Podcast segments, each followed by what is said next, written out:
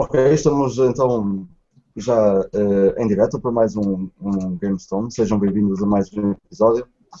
Já vamos no, no, episódio número 76. E para este episódio temos aqui o tema de top 10 uh, eh, aquisições. Uh, e acho que falo um bocadinho por todas que este top não vai ter assim nada de. de não, não, não esperem ver aqui de, de 3 mil euros e 5 mil euros. Yeah. Mas, espera, espera não, não, mais, as valem isso, atenção, as minhas valem. Valem? Ah, tô. Para mim valem. Para os outros pode não valer. Foi.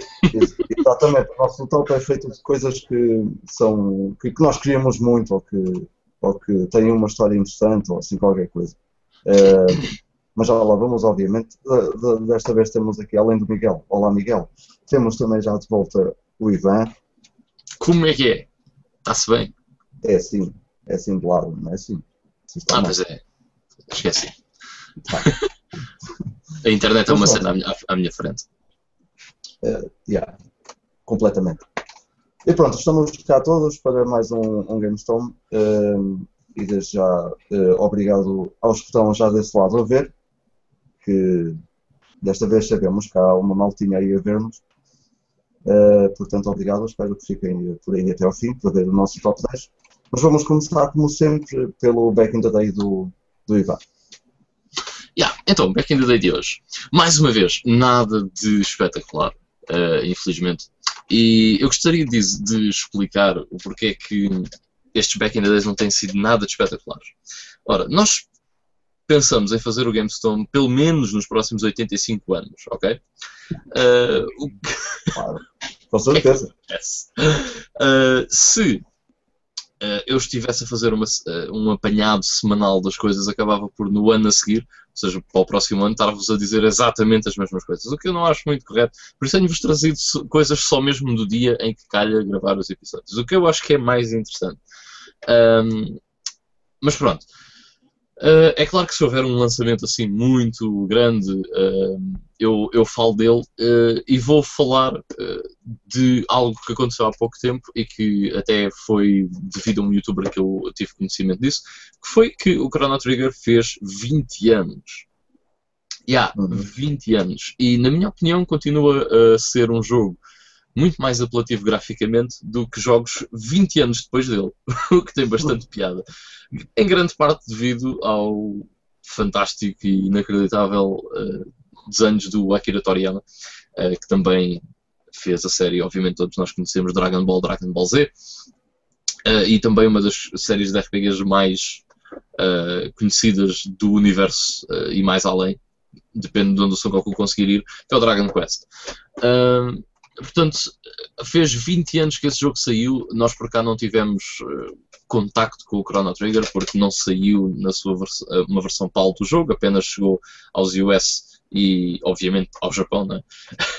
uh, hoje em dia é um jogo bastante procurado, a versão US uh, costuma ser carota, a versão japonesa é extremamente comum e podem encontrá-la muito barata, mas não deixa de ser um marco inacreditável nos RPGs, até hoje considerado por muitos um dos melhores RPGs de sempre. Pessoalmente, uh, o meu RPG favorito da Super Nintendo, eu sei que pode parecer bem da clichê, mas não, para mim não há nenhum melhor do que esse. Uh, e já agora gostaria de contar uma história. Eu tive. Eu já tinha jogado o Chrono Trigger antes disto, mas há cerca de 4 anos ou 5 decidi uh, jogar o Chrono Trigger do início ao fim, porque nunca o tinha feito. Já tinha jogado o jogo e tal, chegado um bocadinho longe, mas depois nunca acabava o jogo. Então o que é que eu decidi? Bem, vou levar a PSP de férias, porque a PSP é fantástica, é uma consola excelente para jogar tudo o que não é PSP. E então levei a PSP e levei o que na PSP? O Chrono Trigger e o Final Fantasy VI. E joguei os dois jogos de rajada. E porquê é que eu joguei os dois jogos de rajada? Porque normalmente são considerados os melhores da, Super Nintendo. E eu já tinha jogado Final Fantasy 4 e 5, que também são da Super Nintendo e são excelentes. Um, e queria ver realmente qual é que era a minha preferência. Se caía sobre o Final Fantasy ou se caía sobre o Chrono Trigger. Uh, e embora eu tenha adorado Final Fantasy VI, acho que é fantástico, um jogo excelente. O Chrono Trigger é um RPG único, não há nada como o Chrono Trigger. E hum, isso é muito mais importante. O mundo do Chrono Trigger, as personagens do Chrono Trigger, tudo é um jogo simplesmente pá, soberbo, fantástico. Portanto, yeah, foi há 20 anos que o jogo saiu, muito fixe, uh, já há tempo. Uh, mas pronto, é engraçado. Uh, depois, também, uh, em 1994, saiu um jogo que foi um bocadinho hit or miss para os fãs da série, digamos assim. Estou a falar do lançamento do Ultima 8 Pagan, que para quem sabe, uh, ou se lembra da altura, se alguém que tenha a idade para se lembrar deste tipo de coisas numa idade adulta, o Ultima 7 foi o melhor, considerado o melhor Ultima de sempre. E um jogo fantástico e que basicamente fez evoluir muita coisa a nível do, dos RPGs. Não só a nível uh, gráfico, mas também a nível de mecânicas. E o Ultima 8 acabou por ser um bocadinho patinho feio por vir a seguir ao Ultima 7 e não ter sido, pelo menos pela crítica, tão bom uh, como o 7. Uh, eu conheço, por exemplo, pessoas que, duas pessoas que me dizem não, o Ultima 8 é o melhor Ultima de sempre. mas pode, lá está, também estar ligado ao fator nostalgia. O Ultima 8 foi o penúltimo Ultima que foi feito pelo Ajudem. Pelo. O, o senhor. Aquele, Aquele senhor. senhor. como é que ele se chama? Ah! O homem. Um... Ai. O Avatar. Garriott, não é? Richard Garriott. Fogo, man. Obrigado. Um, foi o penúltimo feito por ele, porque ele depois dedicou-se completamente ao Ultima Online. Mas antes disso, ainda teve tempo para lançar o Ultima 9, que é um Ultima que eu guardo grandes recordações, porque foi o primeiro que eu joguei e é terrível, mas eu adoro. o jogo é asqueroso, muito, muito mal. Uh, e lembro-me de ser um dos jogos mais mal optimizados uh, na altura para, para o computador, era mesmo horrível mas eu adoro ainda hoje aquele jogo porque lá está. Uh, foi um dos primeiros que eu joguei. Curiosamente, um dos primeiros daquele género que eu joguei. Uh, ainda hoje guardo memórias do jogo e gosto, gosto muito dele. Embora saiba reconhecer os seus erros.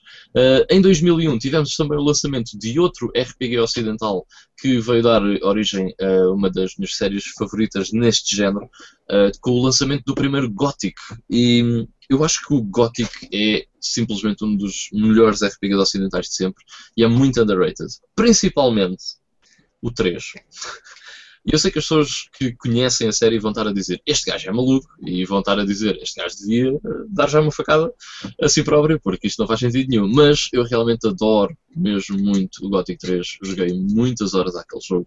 Eu acho que o jogo é belíssimo, embora tenha muitos problemas e o combate seja ridículo, ou até muito mal, mas o jogo é muito fixe no seu geral, no bolo geral, se vocês derem uma oportunidade, o jogo é muito bom. Uh, o Gothic 1 joguei, curiosamente, depois do Gothic 3, portanto não teve um impacto enorme para mim, mas antes do Gothic 3 joguei o Gothic 2 uh, e que na altura também adorei, achei um excelente, excelente jogo. Uh, acho que é um jogo, acho que a série Gothic é uma série muito interessante, porque é uma série que para além de ser open world, uh, muitas vezes restringe-nos uh, temporariamente a algumas áreas onde existem algumas interações bastante interessantes, tanto com o cenário como com os personagens dessas vilas, onde estamos uh, por vezes constrangidos. Acho que é uma série muito interessante no mundo dos RPGs ocidentais. por último, queria só mencionar aqui que em 2002, neste dia, portanto, dia 15 de março, também foi lançado o filme Resident Evil, que era uma uma evil bosta. Mas. não, podia, eu, eu, acho que, eu sinceramente acho que podia ter sido muito pior. E o filme até tem algumas situações engraçadas, mas uh, depois do primeiro, a coisa descambou. Bué. um, e portanto, eu acho que se quiserem, fiquem-se pelo primeiro. Acho que é a melhor coisa que vocês têm a fazer. Fiquem-se pelo primeiro.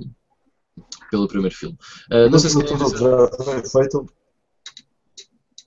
Uh, desculpa, Ivan. Dentro de, de, dentro de tudo o que já foi feito em termos de filmes de videojogos, o, o, o Resident Evil até, até está bem cotado.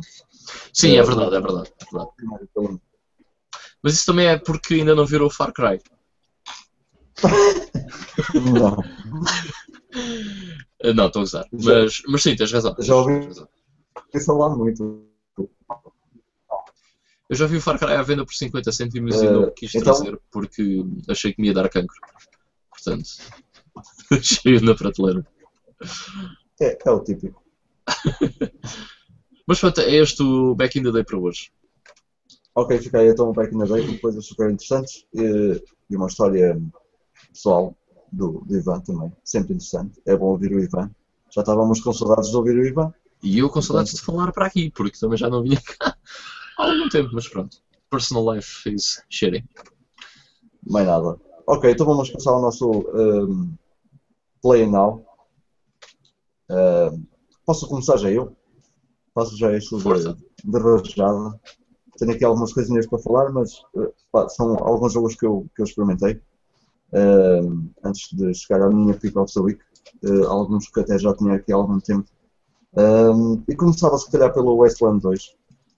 Um, Wasteland 2, um, eu estava com, com, com, alguma, alguma curiosidade pelo jogo, uh, principalmente por gostar bastante do, do, do, setting, digamos assim. Aquilo é como, como os velhinhos Fallouts, como o velhinho Wasteland também. Uh, o, o primeiro Wasteland ainda é mais, mais antigo que, que os uh, Fallouts. Digamos que é significativamente mais primitivo. Pois. Uh, eu, mas eu estava com, com, com, alguma, com alguma curiosidade uh, por tudo o que falavam também acerca do jogo. Tudo, eu não vi assim grande coisa, mas uh, toda a gente parecia bastante contente com o resultado. De facto, é um, é um grande jogo. Ainda não meti assim muito tempo, mas permite, é um jogo que nos permite fazer algumas coisas que, que muitos jogos não, não nos deixam fazer. Uh, e só para terem uma ideia, eu cheguei uh, logo numas, numa, numa, numa das primeiras missões que temos de, de ver o que é que se passa lá no, nos sítios, uh, neste caso em Ikepool. Um, e, e, eu estava lá a fazer a missão e não sei o quê, começo a escavar o cemitério, porque saíam cenas da, da, das campas, eu estava a escavar o cemitério. E de repente, passados uns minutos, tinha a cidade toda contra mim e eu mato toda a gente e pronto. É, é, já, já não existe iPool, já não há habitantes uh, em iPool e é, é um bocado como, como Fallout, eh, como, é, isso é, uma, uma cena bastante conhecida do, do, dos Fallout, para quem nunca jogou os antigos Fallout 3 e New Vegas é assim. Portanto, se calhar havia muitas mais missões para fazer ali, muitas mais uh, tarefas. Uh, e eu de repente fiquei sem nada porque matei toda a gente, dizimei toda a gente. Uh, eu, eu gosto particularmente quando temos opção, ou melhor, temos de ter cuidado com as opções que fazemos, porque podemos, sem querer dar cabo de. quer dizer, não, não, estamos a dar cabo do, do jogo, mas pronto, estamos a, a, restringir muito algumas coisas que, que poderiam ter acontecido ali. Eh, mas eu também não fazia ideia, por acaso não, não, não sabia que, que o jogo era assim tão, tão inteligente, digamos assim. e pronto, de resto é um jogo que tem, que tem, tem mecânicas um bocado ainda antiga, obviamente com, com, com, graficamente muito mais, muito mais bonito, muito, muito mais apelativo, mas continua a ter continua a ter eh, uma jogabilidade um bocado à antiga. E, como eu disse, não, não meti assim ainda muito tempo no, no, no jogo, mas gostei, gostei do que joguei. O combate eh, também igual uh, ao que era antes. Uh, portanto, a estratégia é um jogo de, de um RPG, estratégia por turnos. Um, que, que, que, também achei que está, está, está muito porreiro. Uh, está, está muito bem feito. Não é um jogo nada fácil. Um, por acaso eu fui ali um bocado cuidadoso uh, uh, enquanto, enquanto estava em, em combate, mas nota-se que não é um jogo na, nada fácil, mas é também algo que quero voltar e jogar mais para, para também ter uma opinião mais sobre depois, joguei também apenas, para já, e apenas uma, uma missão ao, ao primeiro nível do, do Call, of, Call of uh, Gunslinger, que o Miguel também já tinha falado aqui no, no, no podcast. Uh, e também uh, curti imenso uh, o último Call of Juarez que que eu tinha jogado. Que é, é um da. da é, foi, foi na Xbox 360. e que eu nem me lembro bem do nome agora. O cartel? O cartel, exatamente. Que, que agora está, está em casa do, do, do Ivan, não é? Yes, it's right here. yeah. Um, mas nota-se que há aqui uma, uma grande diferença entre o Gunslinger e o, e o da Cartel, são jogos que não têm nada a ver. Uh, adorei aquela junção um bocado uh, à antiga com, com cenas novas, há um bocado arcades, uh, arcades falando de, de, como é que eram os, os uh, shooters mais à antiga, uh, misturando um bocado de cenas mais atuais e, e, o jogo parece estar, estar muito porreiro. Eu só cheguei mesmo ao fim da, da ao, ao, fim da, do nível inicial, se entra até numa, numa, numa batalha, digamos assim, com um boss e até essa parte está está mesmo muito fixe. depois, também é um jogo que já tinha, que, que, não, este não tinha, aproveitei agora a promoção e finalmente comprei o Torchlight 2. e é um jogo que eu estou, que eu estou mesmo a adorar. Uh, graficamente o Torchlight é, é lindo, eu nunca joguei o primeiro, uh, mas, mas penso que sejam uh, muito parecidos. E aquilo está tá, tá mesmo lindo, é mais um jogo que, que se assemelha muito uh, àquele universo Diablo. E, então não sabia que eu fosse jogar Diablo. Só daquela. Também já joguei. Já joguei Diablo. Tu, é tu pediste-me a jogar. Uh, mas, pá, não sei, o Torchlight, obviamente, dadas as, uh, os avanços uh, tecnológicos, é, é, outra coisa, obviamente. Provavelmente, se calhar, não, não é tão bom como o Diablo 3, por exemplo, não sei, mas nunca joguei o terceiro Diablo. Ainda é de chegar um dia acho eu.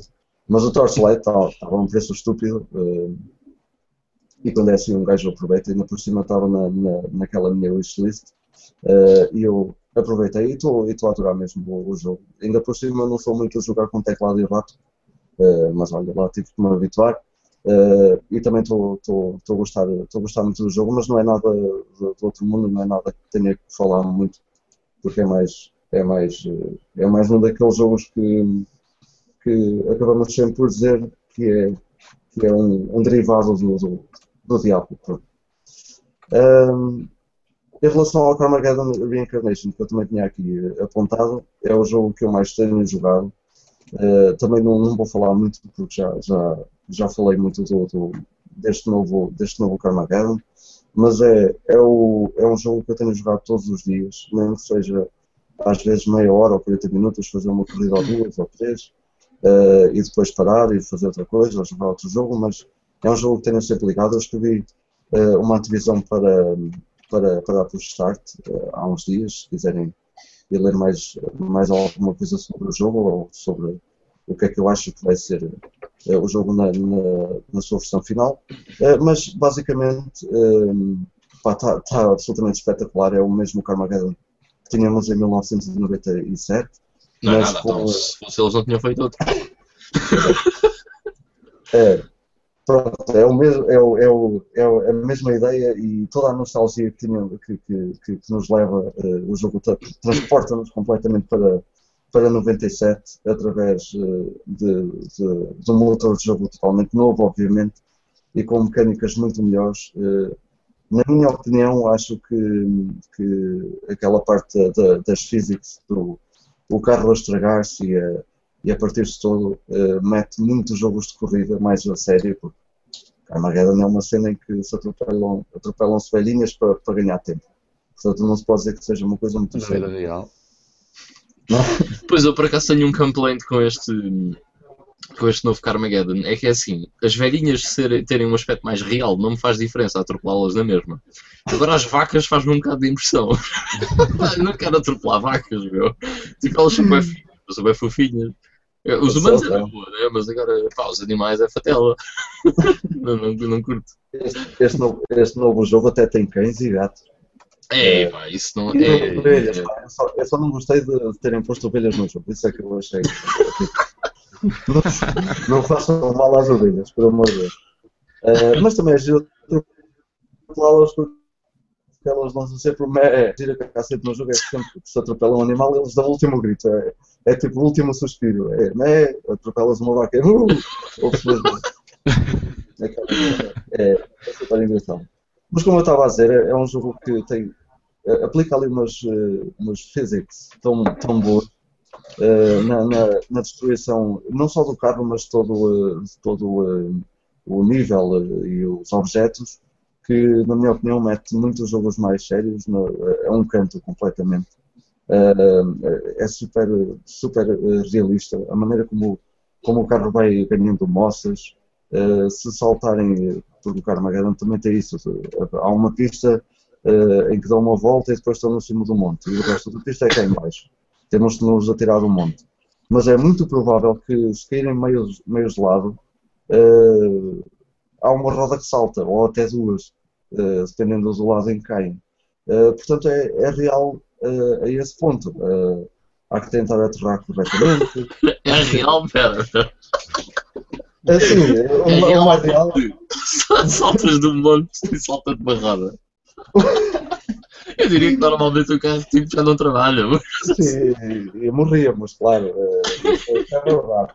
Mas, eh, diga, está 50% mais real, pronto. É, mas o Carmageddon sempre tentou implementar uma cena eh, no, nos seus jogos que é, que é o, divertimento. E, este novo Carmageddon está divertido a, a mil por cento. É, é absolutamente fantástico. Uh, eu não tenho cansado de jogar. Já, já tive que repetir alguns níveis uh, ou algumas pistas porque não, não se consegue, não, não consigo ter os créditos suficientes ao fim para desbloquear novas pistas e, e vou repetir e é na boa e, Uh, os mapas são, são gigantes, uh, tal como eram os antigos. Aquilo tem pistas, mas são uh, cidades, ou, são, ou é no monte. há mapas gigantes e eu tipo, tenho, já, já milhei 10 minutos, então saio da pista e vou explorar, vou apanhar power-ups. a maneira mais fixe de, de, de, acabar as pistas continua a ser destruir os inimigos ou, ou os rivais, por isso vou eu vou tentar encontrar uns segredos, apanhar power-ups mais escondidos, que nos deem uh, uh, o conhecido Slaughter Mortar, que nos deixa atirar uh, bombas pelo carro e que escavaca logo tudo. e outros power-ups novos que são totalmente doidos. portanto, acho que é um jogo que. Ah, eles agora na beta lançaram a beta a fase beta e a fase beta tá, é a versão final do jogo. Só está em beta para reparar bugs e, bugs e alguns erros, algumas melhorias que sejam preciso fazer, mas o jogo já está completo, por isso é mais, é mais uma mais uma dica que deixo aí, porque o jogo até está tentado em promoção de quando em quando. Ele teve agora a 5 euros. 5 euros por um jogo que vos dá 70 pistas, são cerca de 70 pistas para acabar, com os rivais já todos, com, com o jogo todo aberto, acho que é, é um preço ridículo por um jogo que, que, que tem um replay value uh, absolutamente alto. portanto, não, não deixem de, de, de, aproveitar, principalmente quem, quem passou a sua infância também a jogar, a jogar Carmageddon e quem cresceu a jogar Armageddon não, não precisam ter medo, digamos assim, sobre as qualidades que, que possa ter este Reincarnation no resultado. Está mesmo muito bom. Finalmente, para, para a minha Pick of the Week, uh, não posso dar duas ao Carmageddon, senão até ele dava três ou quatro. A minha Pick of the Week vai para um jogo que eu tenho estado a jogar com, com a minha namorada. Uh, temos estado a jogar em co-op, eu nunca tinha jogado sozinho e então estávamos aqui de qualquer coisa para jogar os dois e estamos a jogar Trine 2 uh, em co-op. Uh, eu já tinha jogado. É, é mesmo muito nice. Eu já tinha jogado o primeiro Trine sozinho uh, e tinha, tinha o, o Trine 2 graças a algum bundle uh, que, que, que, já nem me lembro qual. Uh, mas nunca tinha jogado e e apeteceu jogar qualquer coisa e eu estava a olhar aqui para a lista, olha, está aqui o Train 2, nunca joguei, vamos ver como é que é em co-op. E aquilo fica uma cena totalmente nova uh, em co-op, principalmente porque há, aquelas, há aquela situação igual ao primeiro, ao primeiro Train, temos, temos uh, as três personagens e cada uma delas tem um, poder específico, digamos assim, ou uma função específica dentro do jogo. e, e e, e neste, neste caso é preciso às vezes uh, eu estou com o mago a fazer uma caixa uh, e, às vezes até estou até faço uma caixa no ar para, para atingir novas novas, plataformas uh, e ela usa isso para saltar para cima da caixa rapidamente para para uma, uma plataforma. Uh, portanto, o jogo, o Trine 2 não é muito diferente do Trine. Uh, há uma coisa, uma coisa que se mantém, que é, que é a absoluta beleza do, do, do, dos níveis e todo o jogo, todo o jogo em si. Um, eu não sei até que ponto é que o Trine foi um bocadinho ignorado, tanto um como o dois, mas por acaso foi um jogo que, uh, que nunca soube falar assim muito, acho eu, uh, ou se calhar sou só eu, mas eu nunca ouvi falar assim muito do jogo e acho que o jogo merecia mais, uh, mais um bocadinho de, de destaque. é um daqueles casos um bocadinho esquecidos, acho eu, pelo menos é o, é o que me parece. Mas de resto é um jogo de plataformas, ação e puzzle solving que é que tem puzzles muito inteligentes uh, e ao mesmo tempo uh, algo desafiantes. nós estamos agora numa parte em que, que tem os espelhos, eu não sei se já jogaram o Trine 2 ou se já passaram por aí. Yes, é pá, já não me lembro disso. Já joguei há algum tempo, mas. Sim. Também não, mas, eu acho que nem, nem sei se deve ter chegado aí.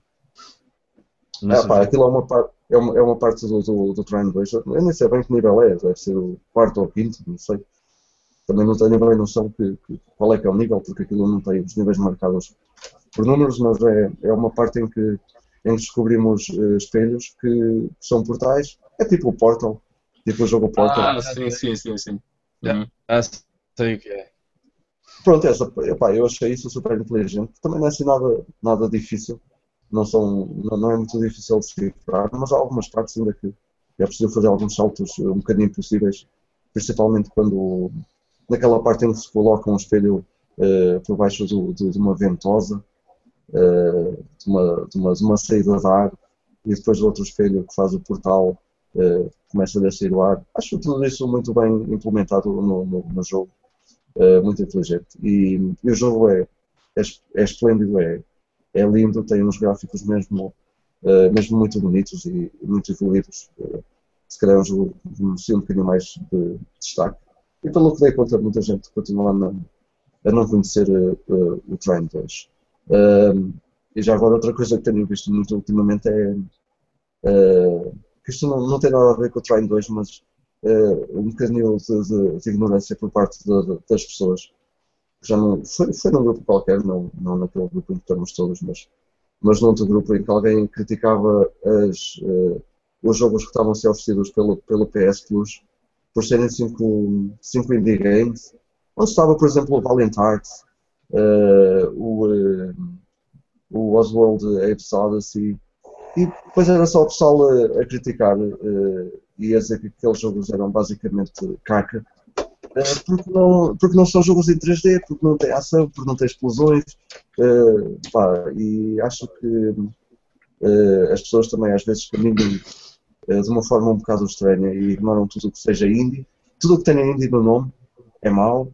Tudo o que seja isso, isso é mau. Isso quase dá um tema completo para falar durante muito tempo. É Mas é eu, pá, para essas pessoas, gostaria de lhes uh, gesticular algo, não é?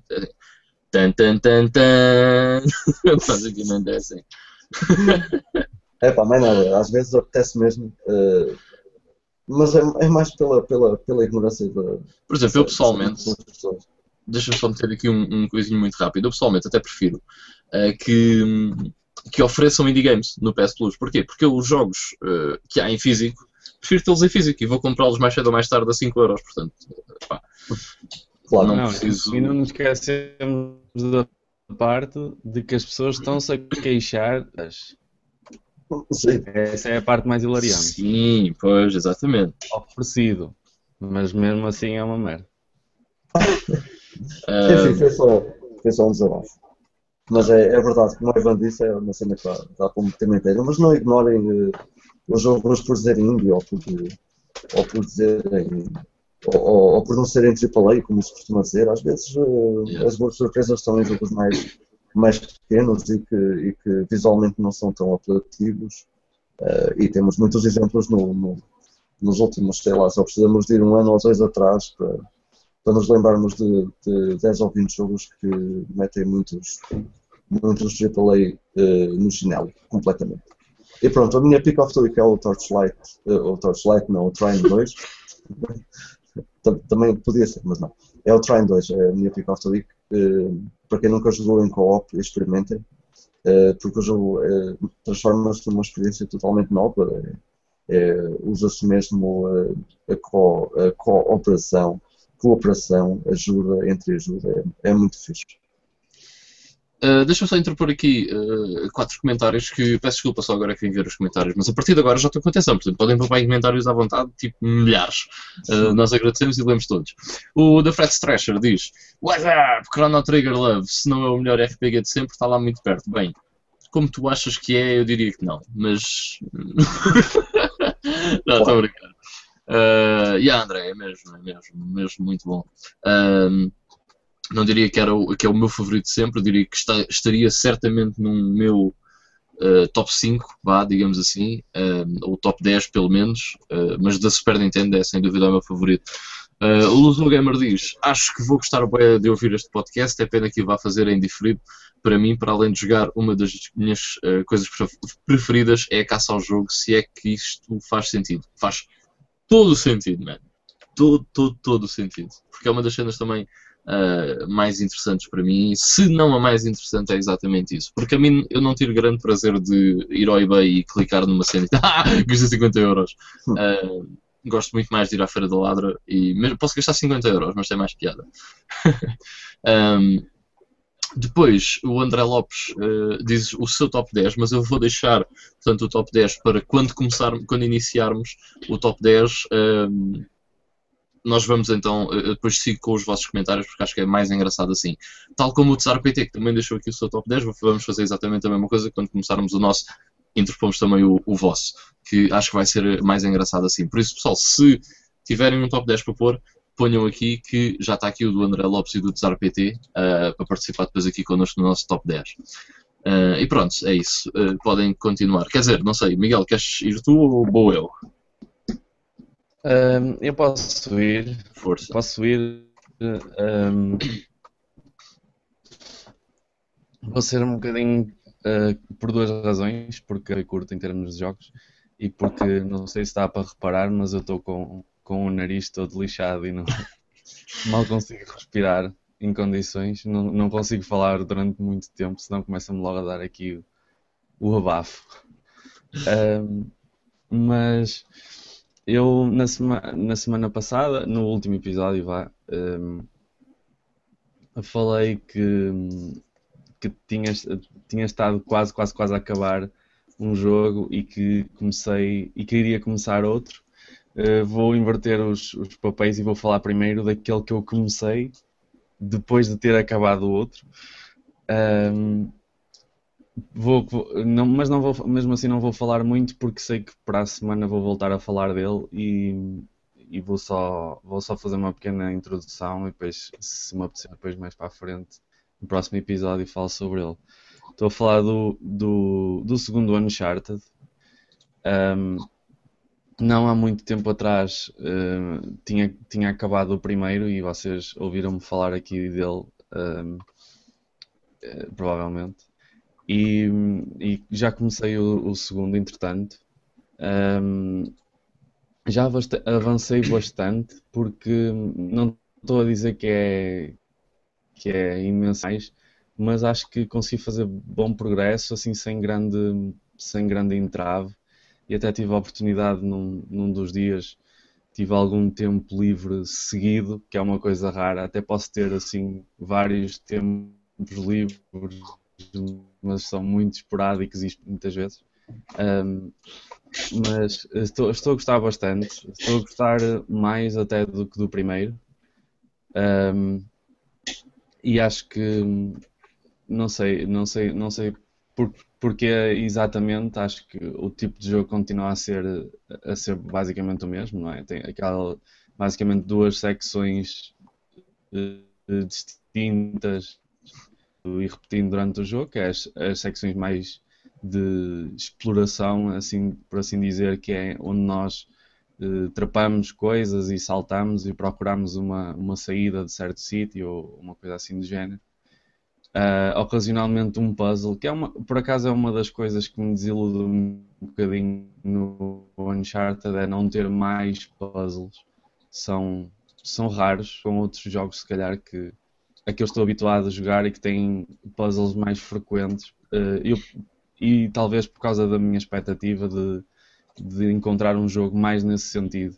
Por acaso gostava que tivesse menos tiroteio e mais puzzles. Acho que ganhava ganhava um bocadinho. Mas mesmo assim, como eu disse, estou a gostar bastante e estou a gostar mais até do que do primeiro. Gosto mais da história e do setting também. Portanto, uh, não sei se é costume o pessoal que mais fã mais acérrimo da série achar o mesmo, mas para mim o segundo está a ser está a ser uma experiência um bocado melhor do que o primeiro. Eu não posso dizer que seja um fã acérrimo da série, mas gosto é, bastante. É.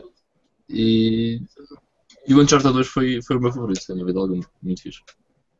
Pronto. Eu tive essa sensação, não, não desfazendo do primeiro, porque claro que também é fácil uh, construir-se um jogo melhor já, tendo uma base uh, como foi o, o, primeiro Uncharted. Mas também era fácil eles terem se encostado um bocadinho à sombra da bananeira e terem feito uma sequela um bocado uh, desensabida e, e praticamente igual ao primeiro, sem grande modificação, e acho que conseguiram, conseguiram melhorar pegar naquilo que estava bom e, e acrescentar-lhe mais e fazer uns tweaks ao que já, ao que já existia e melhorar um bocadinho a experiência do, do, do, primeiro, do primeiro para o segundo. Um, pronto, uh, vou continuar. Uh, muito provavelmente para a semana já, já vos falo um pouco mais do que será a minha segunda metade da experiência com este jogo. Uh, entretanto, o que é que eu posso, o que é que eu posso falar? Para não acabar já, porque a minha pick of the week, apesar de eu, eu, eu tinha imensa coisa que, que poderia dizer eh, sobre o meu pick of the week. Um, só que eu acho que vou escolher não, não falar muito, vou dizer alguns tópicos eh, que, que gosto, que não gosto e avançar, porque acho que depois vou-me perder, vou dizer imensa coisa e até sobre um jogo que o Ivan já falou aqui também e já falámos extensivamente sobre isso. Portanto, vou só mencionar duas coisas que me têm ocupado uh, e também para não ser só jogos, jogos, jogos, mas algumas coisas porreiras. Uh, aliás, uma, uma das coisas foi eu tenho jogado um jogo de Tetris. Uh, mas na vida real que, que eu tenho estado a arrumar um quarto que, que agora... uh, aliás uh, dois quartos porque pronto eu, eu tenho, tenho um quartinho eu tenho um irmão mais velho e, e, quando nós éramos mais novos ele morava ainda cá este era o quarto dele onde eu estou agora e eu ficava num quartinho mais pequenino uh, do outro lado do apartamento. Entretanto, pronto, quando ele se foi embora, eu fiquei neste quarto e aquele quartinho ficou uma espécie de quarto de para quem quando alguém viesse cá e barra arrumos de tralha. Uh, entretanto, finalmente resolvemos a dar aqui uma volta a isto e eu os meus pais concordaram que eu ficasse com aquilo assim um bocado como o meu personal man cave. uh, e tenho dado alguns, alguns arrumos lá, fazer aqueles legos lindíssimos que se compram no IKEA, chamadas yeah. estantes. E, e isso tem ocupado alguns cidades um bocadinho que tenho que pôr-se lá alguma coisa, depois é pegar nas coisas que estão aqui, fazer a transladação, tudo coisas divertidas, portanto, algum do tempo livre também tenho tem que ir para isso, portanto vai cortando um bocadinho também no, no tempo de jogo. Outra coisa que eu queria mencionar, eh, não é nada game related, mas é certamente alguma uma, uma coisa que o pessoal, muito pessoal se vai identificar e que vai, que vai achar algum interesse. Um, como vocês devem saber ou não, vamos pelo menos o Ivan sabe, uh, porque também partilha disso. Uh, sou um enorme fã de Samurai X, para quem, para quem está mais habituado ao, ao portuguesismo do, da série. Um, yeah, nunca percebi isso. A série chama-se Rurouni Kenshin. Samurai X. Podia ser só Kenshin. Pá. Com- É tipo, Rurouni Kenshin, o que é que o gajo é? É um samurai, ok, samurai, samurai, o pessoal sabe o que é um samurai. E agora, e agora? Samurai, X, pá, X, pode ser. Está feito. Pronto. Está feito. Um, e eu finalmente eh, vi eh, os últimos dois vi- filmes que saíram eh, Hum. de live action.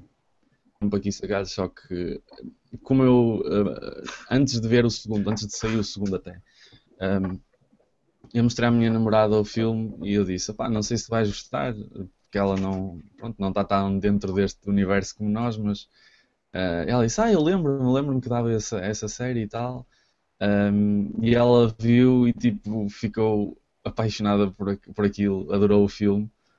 Um, e quando eu disse que ainda iam haver mais dois, ela fez-me prometer que eu não os via sem ela. Portanto, isto tem, que, tem sido aqui um exercício de tentar arranjar o tempo comum dos dois em que conseguimos ver o filme juntos. E conseguimos fazer isso uh, com, com os dois últimos.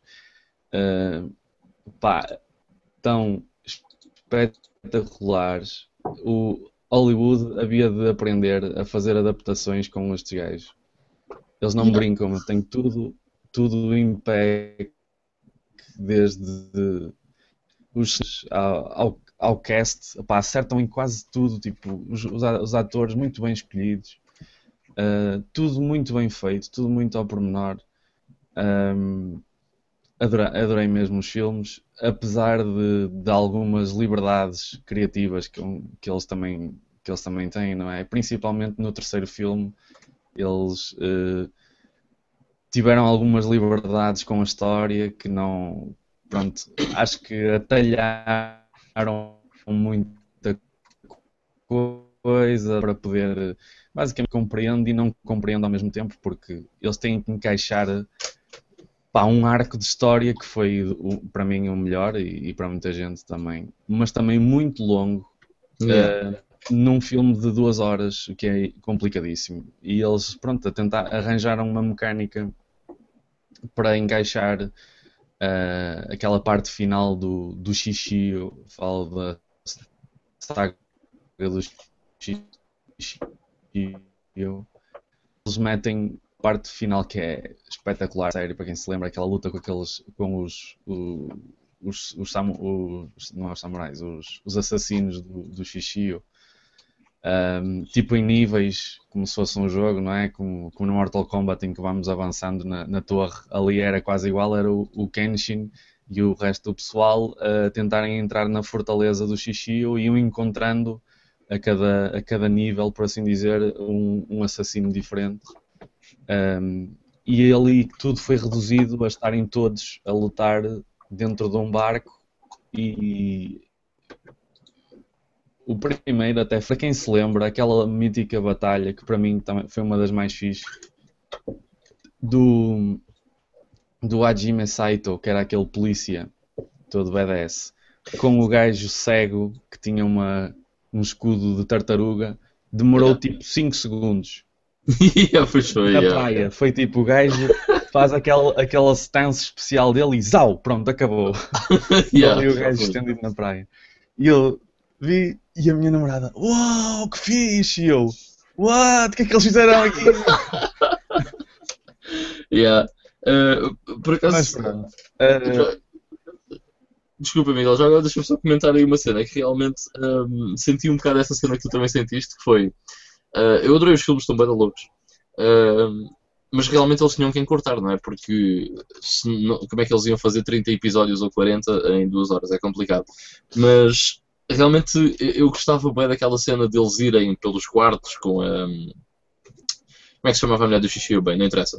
A mostrar, tipo, pronto, aqui tens aqui o teu adversário, não sei o quê, onde aparece o Aoshi Shinomori, que no filme não aparece uh, nessa situação, é uma situação diferente. Um, mas ainda assim, eu acho que o filme está bem da louco, acho que o filme está bem da fixe. sim, eles, uh, eles, conseguiram, eles conseguiram encaixar bem essa parte e acho que até a solução que eles encontraram até foi, até resulta. Yeah. Resulta, resulta. Pá, Mas eu acho pronto, que, por quem exemplo. conhece e adora Desculpa, desculpa, diz, diz. Não, eh, quem conhece e adora aquela a série original e, e- e essa parte em especial que é brutal, uh, fico, pronto, fica sempre um bocadinho desiludido pelas coisas se resolverem assim tão rápido. Quando na série uma pessoa sofria da luta mais, mais pormenorizada, pronto, mas, mas compreendo. Yeah. Um, só uma cena. Um,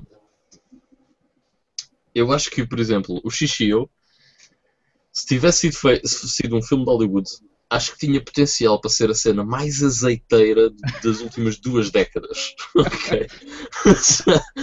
Devido a ter sido feito pelos, por japoneses, acabou por sair bem. Uh, mas realmente tinha muito potencial para ser algo muito azeiteiro. Mas, está fixe, por acaso curti bem de, de xixi, o personagem está fixe. Sim, sim, sim. Acho que no geral o, o, o casting está muito bem. Uh, as entradas do Sanosuke, que é um, um, um autêntico palhaço. yeah. mas, mas, pronto, ele é exagerado, mas não é exagerado palhaço, é exagerado que uma pessoa acha piada e tem sempre as, as saídas estúpidas dele. Uh, acho que no geral está tá incrível. Eles fazem sempre um, um, trabalho enorme e têm sempre aquela preocupação que se vê que falta em Hollywood e naquelas adaptações todas que eles fazem que os realizadores dizem que têm e que vão ter isso. Eu sou fã desde pequenino do, do Spider-Man ou uma coisa assim. Eu, eu, vou ser o mais fiel possível ao material e não sei o quê. E depois vê-se aquelas cagadas que se têm visto. Uh, e aqui estes não se gabam e depois vê-se o resultado. Aquilo sim é mesmo um pormenor. Tipo, as roupas e tudo, tudo. Uma pessoa está com atenção e desde eu ver o, o, o mestre do Kenshin, por exemplo, igualzinha, tipo, não, tá, não há nada que falhe, está ali aquele pormenor, o cabelo, tudo, tudo, tudo. Yeah. Uh, ao, ao, ao pormenor mesmo, eles, eles têm todos os cuidados e mais alguns. Portanto, se forem fã da, da série, vejam os três filmes. Os dois últimos saíram até quase juntos, com três meses de, de diferença, uma coisa assim. Porque eles devem ter feito a lá Senhor dos Anéis, não é? E devem ter filmado tudo junto. Um, e portanto, chequem os três, os três filmes. Uh, de rajada, se puderem, então ainda era melhor. Um, pronto, e para Miguel, acabar, deixa só, então, deixa só interpor aqui uns comentários porque apareceram aqui alguns, uh, porque está aqui um que é bastante apropriado àquilo que estamos a falar. Foi o Tsar PT disse que Samurai X, por causa da cicatriz, man. Sim, pois, exatamente. Man, obrigado. nunca tinha pensado nisso, parece uma ser tão óbvia, mas nunca tinha, nunca tinha percebido do X ser a, a cicatriz do gajo. Pá, nunca, sinceramente, nunca me tinha vindo à, à lembradura tal coisa, mas pronto, yeah, é isso, man. É, yeah. Está-se bem. Um, já agora, o Fred Strescher também já pôs aqui o seu top 10 e o Tsar PT ainda diz: Eu continuo à espera que saia para a PS4 os 3 Uncharted mais o da Vita, já que não o joguei, mas de certeza que vou gostar. Uh, parece Tomb Raider, Prince of Persia, etc. E yeah, eu, eu percebo, Jorge, e se não jogaste realmente era excelente, mas é pá, eu preferia que eles lançassem o Last Guardian do que estarem a fazer HD remakes, por exemplo. Mas, mas eu percebo, eu, eu por acaso também gostava de ver um Uncharted na PS4, porque. É pá, o jogo já é tão bonito na PS3 que eu não me importava de o revisitar na, na PlayStation 4, não é? Mas pronto, Miguel, desculpa, era só para interpor aqui então estes comentários.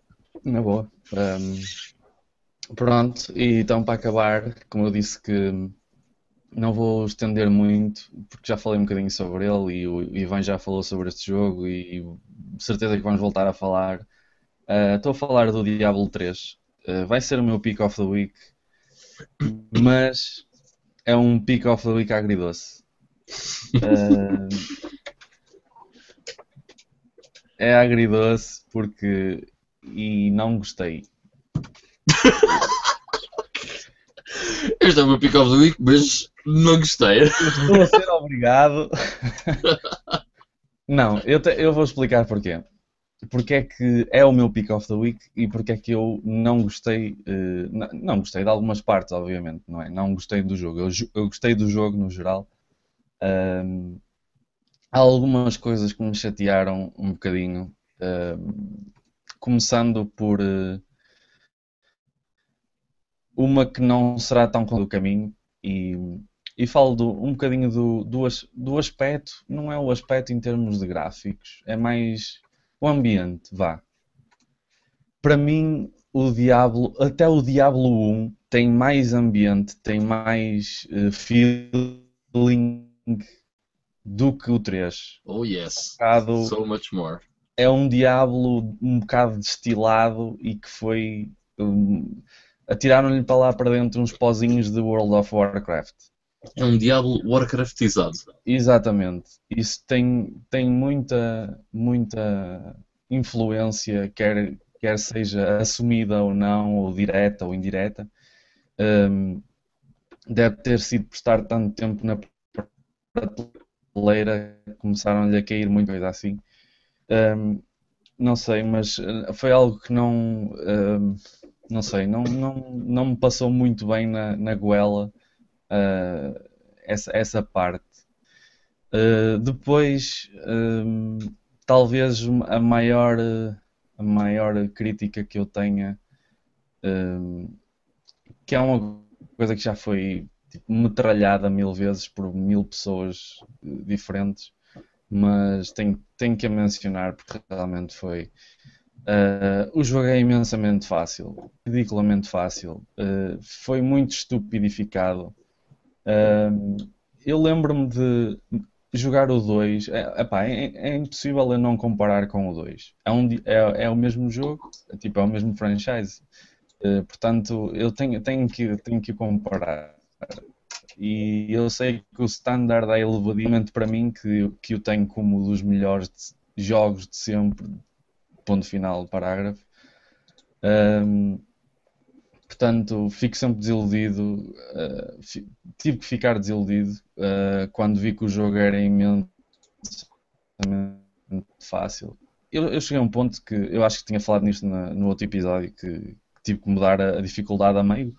Mudei para, para mais difícil. Epá, notava-se os, os, os, os inimigos demoravam um bocadinho mais a, a morrer, mas era a diferença não era do género aí eu tenho que me esforçar mais tenho que fazer mais qualquer coisa para conseguir passar porque está um bocadinho mais difícil. Não era tenho que carregar mais 3 ou 4 para derrotar o bicho. Era só isso. Ah, eu, eu não me lembro de ter gasto uma única poção. Eu tinha 90 e tal poções no saco e nunca usei uma. Ah, derrotei o, o Diablo foi a coisa mais mais insossa, mais rápida de sempre.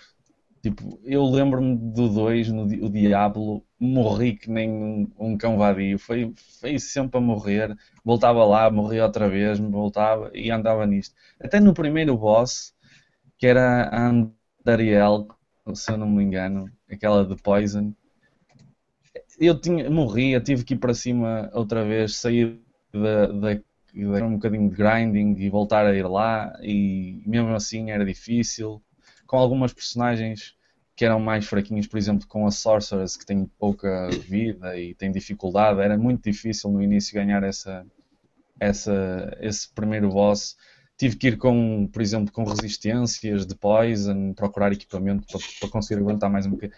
Havia ali uma certa estratégia, uma certa dificuldade que neste não se via. Tipo, eu, neste foi. se- quase Parecia que estava a andar em linha reta, era tum, tum, tum, tum, tum, tum, sempre seguido. Ah, pá, fiquei mesmo triste. Mais do que. Não, não consigo ficar indignado, nem, nem dizer Ei, fui roubado e não sei o quê. Mas acho que é pior ainda. Fiquei triste, fiquei um bocado desiludido e acho que triste é a palavra de ordem mesmo. Porque foi tanto tempo à espera de um, de um Diablo. Uh, depois do Diablo 2, como eu já disse, que foi das, das coisas que eu mais gostei de sempre. E depois jo- jogar o 3 com tanta expectativa. Uh, já estava preparado que não ia ser tão bom e que o pessoal se queixou muito destas coisas. Uh, mas mesmo assim, pronto.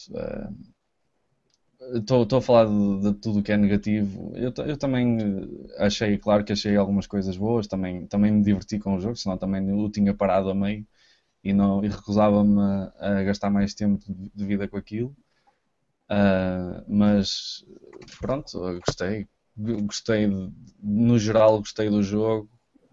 O problema, lá está, volta, eu digo muitas vezes desta- estas coisas de, de alguns jogos, têm estas sequelas um bocado eh, que desiludem um bocado, que é, pronto, é um bom jogo, é apenas chamar-se Diablo. Uh, portanto, mas pronto, fica na mesma o pick of the team. Uh, como me diverti, por exemplo, com o Torchlight, que o Vitor ainda falou há bocado, que é um. É um é base, na Genesis é um, é um Diablo também. É, tem, tem tudo o que o Diablo tem. E, Foi feito e, pelos gajos que deixaram a Blizzard depois do Diablo 2, portanto. Exatamente, foram eles que, que, que até fizeram isso.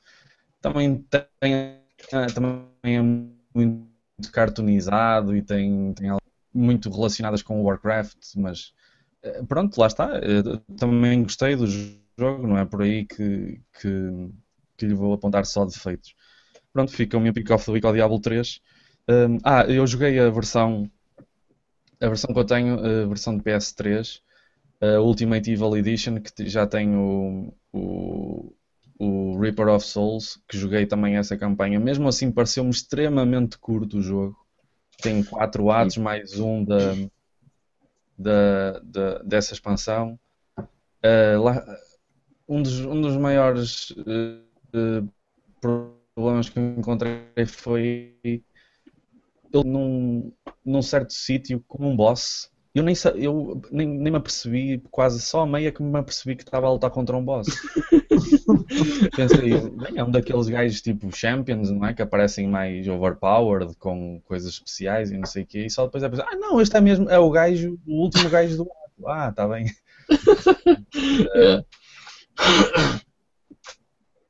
Resumo um bocadinho a minha uh, fica na mesma pick of the week porque apesar de tudo é o, diabo, é o regresso do, do Diablo uh, e podia ter sido desastroso, o que não foi de todo, mas pronto, fiquei as minhas últimas palavras sobre o, o Diablo.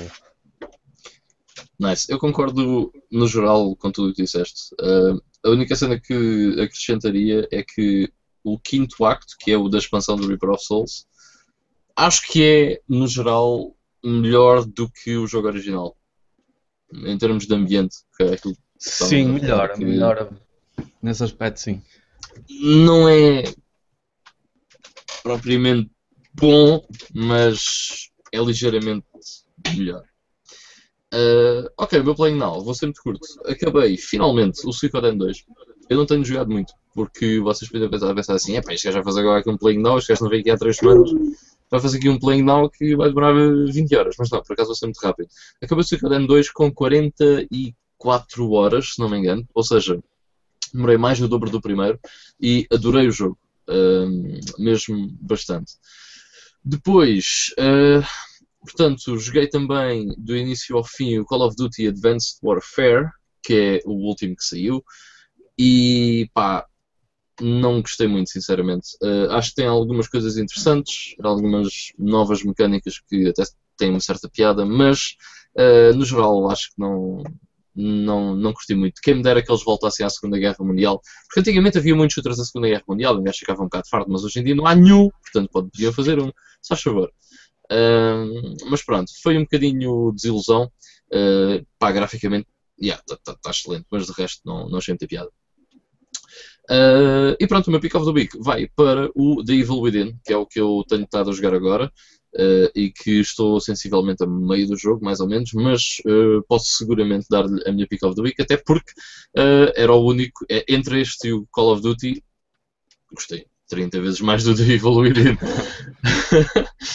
um, mas pronto, eu gosto bastante do. E eu não te deixo... Diz? E eu não te deixava pôr o Call of Duty em pick of the week. mas mas é, é, verdade que eu gosto bastante dos Call of Duty, mas epá, este não. Então, por exemplo, também não gostei do Black Ops. Normalmente as pessoas gostam muito, mas eu não achei muita piada. Mas pronto, mas uh, The Evil Within. Um, yeah. Eu gosto muito do, do género Survival Horror. Uh, acho que provavelmente o pessoal que está a ouvir já sabe isso. Uh, e este era aqueles jogos que eu queria jogar muito desta geração porque me parecia bastante interessante e num estilo que eu, que eu gosto. Eu gosto de todos os estilos de jogos, man, todos. Mas, mas pronto. Um, epá, e devo dizer que o Evil Within é um dos jogos mais mais terror, man, que eu joguei provavelmente desde o Silent Hill. Uh, porque epá, é tão mórbido, tão macabro e tão difícil. É, é difícil. Eu acho que o Dark Souls é mais fácil do que o Evil Within, se for sincero. Porque é assim, Claro. eu no Dark Souls tenho um escudo, um espadalhão e um gajo à minha frente. E eu sei o que é que tenho de fazer. Tenho de defender, atacar e matar o gajo. No Evil Within, eh, as mecânicas de stealth eh, que são praticamente obrigatórias, porque existem muito poucas munições durante o jogo, eh, não estão, na minha opinião, bem implementadas. Não estou a dizer que o jogo tem uma, uma má jogabilidade. Acho que simplesmente tem. Acho que estava à espera de- de algo mais refinado. Ou seja, há alguns problemas na jogabilidade. Mas também não me vou estar a alongar sobre isso. Um, mas o jogo no geral é bastante difícil. E realmente é daqueles jogos onde. Se vocês acham que. Ah, eu lembro-me de um jogo onde as balas contavam mesmo muito. Chamava-se Resident Evil 2. Pois, então joguem o Evil Within. Que é tipo, ah, olha um cartucho de balas. Ah, é só uma. Ok. é tipo, ah, tenho zero balas na pistola. Yes, encontrei duas. E ok, dá para matar um gajo. Ah, mas por acaso estive a falar hoje à tarde com um amigo meu e ele disse-me algumas estratégias que ele desenvolveu por ele próprio. Devem ser comuns, mas que foi ele que as pensou ah, durante o jogo e que fazem sentido e que eu vou tentar implementá-las para tentar eh, não gastar tantas munições e tentar ter uma vida mais facilitada no Evil Within, porque até agora o jogo tem estado a ser mesmo bastante difícil. Ahm, por outro lado, embora a jogabilidade eu não acho que seja perfeita, uma coisa que eu acho que o Evil Within faz muito, muito, muito, muito bem é o tal ambiente que agora o Miguel falou no Diablo 3, eu estou a falar aqui no Evil Within, que é pá, o ambiente do jogo é fantástico. Se vocês gostam daqueles filmes de terror ahm, meio americanizados, mas mais antigos, tipo dos anos 80, ahm, pá, mas com um toque japonês, ou seja, aquele toque mórbido e toque esquisito de cenas estranhas, né? Ah, epá, eu acho que é um jogo muito bem conseguido nesse aspecto. É um jogo que nos envolve na atmosfera e que nos mete mesmo apreensivos sobre o que é que poderá vir a acontecer. Pá, nesse aspecto é muito, muito, muito bom. Acho um jogo fantástico nesse aspecto.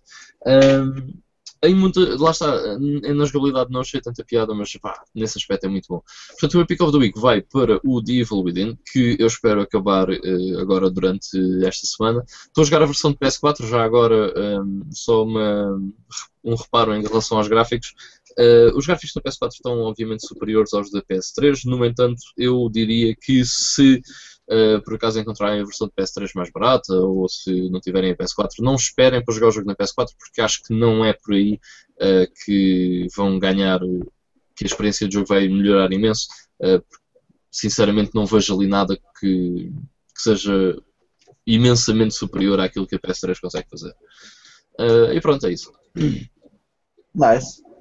Eh, por, por falares nisso, há dois dias saiu também um jogo acho que não, não, não tem assim muita publicidade, o Hector. Eh, não conheço Conheço. isso, por acaso não conheço. Então, assim que possas, vai ao Steam e escreve lá Hector com capa e vê o trailer. Eh, Estou só a dizer porque talvez seja algo que, que tu gostes. Eu, eu só vi o primeiro trailer e aquilo tem lá logo uma parte assim meio assustadora, mas até parece algo, eh, algo interessante e, e que tu possas gostar. Ok, É um jogo da, da Meridian, se não estou em erro. will do. E pronto, ficou aí então as nossa, o nosso eh, Play Now, eh, com as nossas escolhas e, e, obviamente eh, também umas coisinhas que tínhamos a dizer sobre, sobre outros jogos.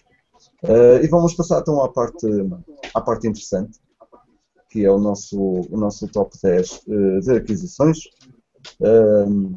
Fazia apenas a ressalva, pelo menos eh, em relação a mim, meus, eh, o meu top 10 está cheio de jogos que eu queria encontrar, eh, se, jogos que eu já tinha experimentado ou que me surpreenderam de certa maneira. A maior parte, pelo menos os cinco primeiros, são logo os jogos que, que eu tive input e que depois queria encontrar. Portanto, não, há aqui nada assim de, de muito raro, nem, nem nada que se assemelhe, acho eu. Mas vamos então, então começar. E se calhar, se não se importassem, eu começava já. Yes. Ahm, com o meu número 10, e o meu número 10 até é um jogo da Xbox 360 que me criou um grande hype e, como o Miguel falou ainda há pouco tempo, uh, e que para mim uh, é, uma das minhas melhores aquisições, que é o Red Dead Redemption, vai ser o meu número 10, uh, principalmente por, por, me ter, por me ter feito olhar para a Rockstar de outra maneira, por me ter feito passar os GTAs para um plano se calhar um bocadinho mais, mais atrás. e porque sempre que eles anunciam o novo GTA eu, eu fico chateado porque quero o novo Red Dead. e portanto o meu, o meu número 10 é o, simplesmente o Red Dead Redemption.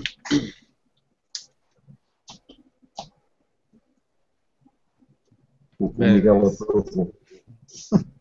Ok. Uh, Deixa-me só pôr aqui uh, pelo meio. Portanto, o André Lopes disse que no número 10 dele pôs o Dark Souls Limited Edition. Ele diz que.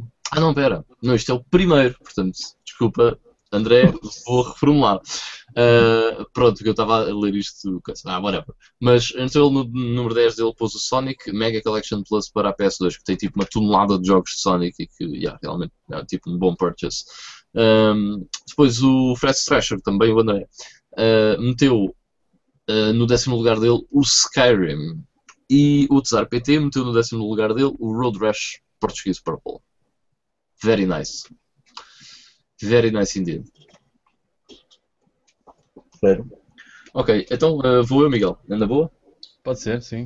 Então pronto. Um, eu no meu décimo lugar, como vocês sabem, eu gosto muito de PlayStation 2. Eu sinto-me muito contente por eu gostar imenso de PlayStation 2. Porquê? Porque os jogos uh, do PlayStation 2 são baratos e há uh, em grande quantidade. Portanto, sou um felizardo em que uma das minhas plataformas favoritas é barata de colecionar. Ah, fantástico. Um, mas esta foi.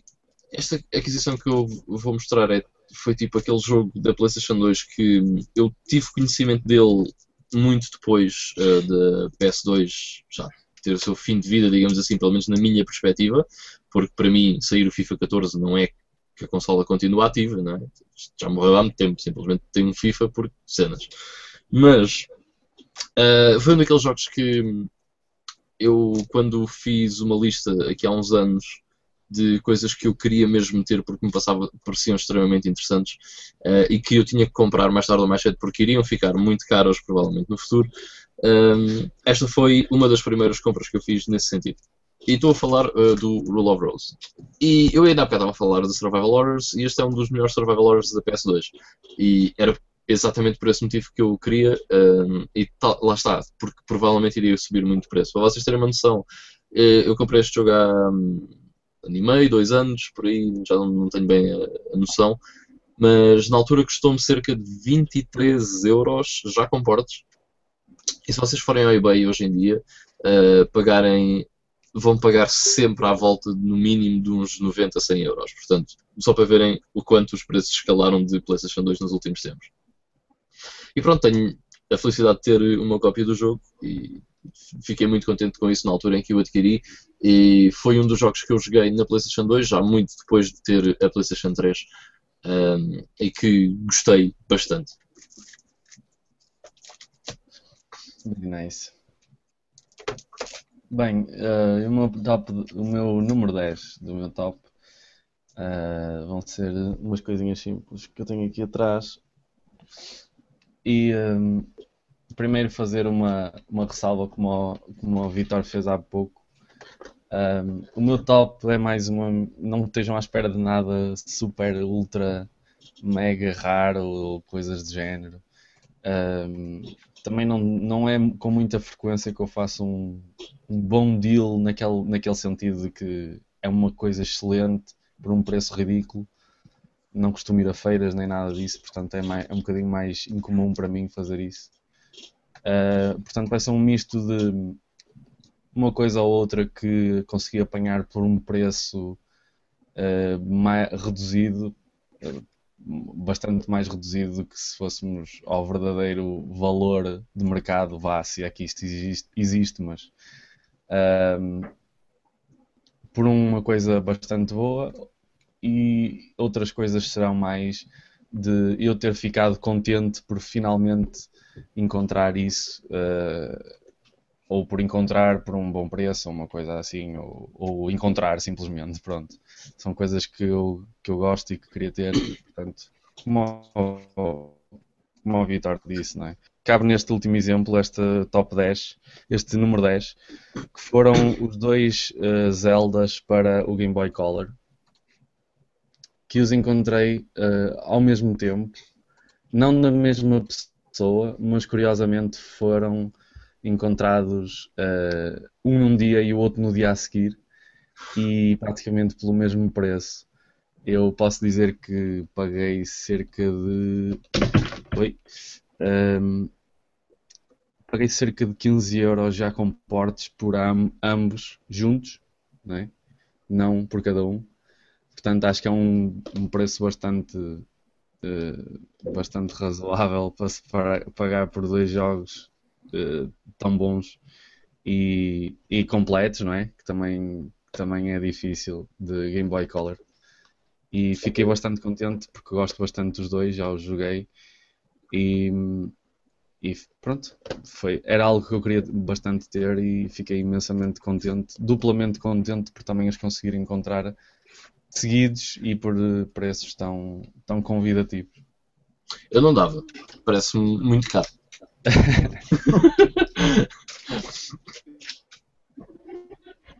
Muito fixe.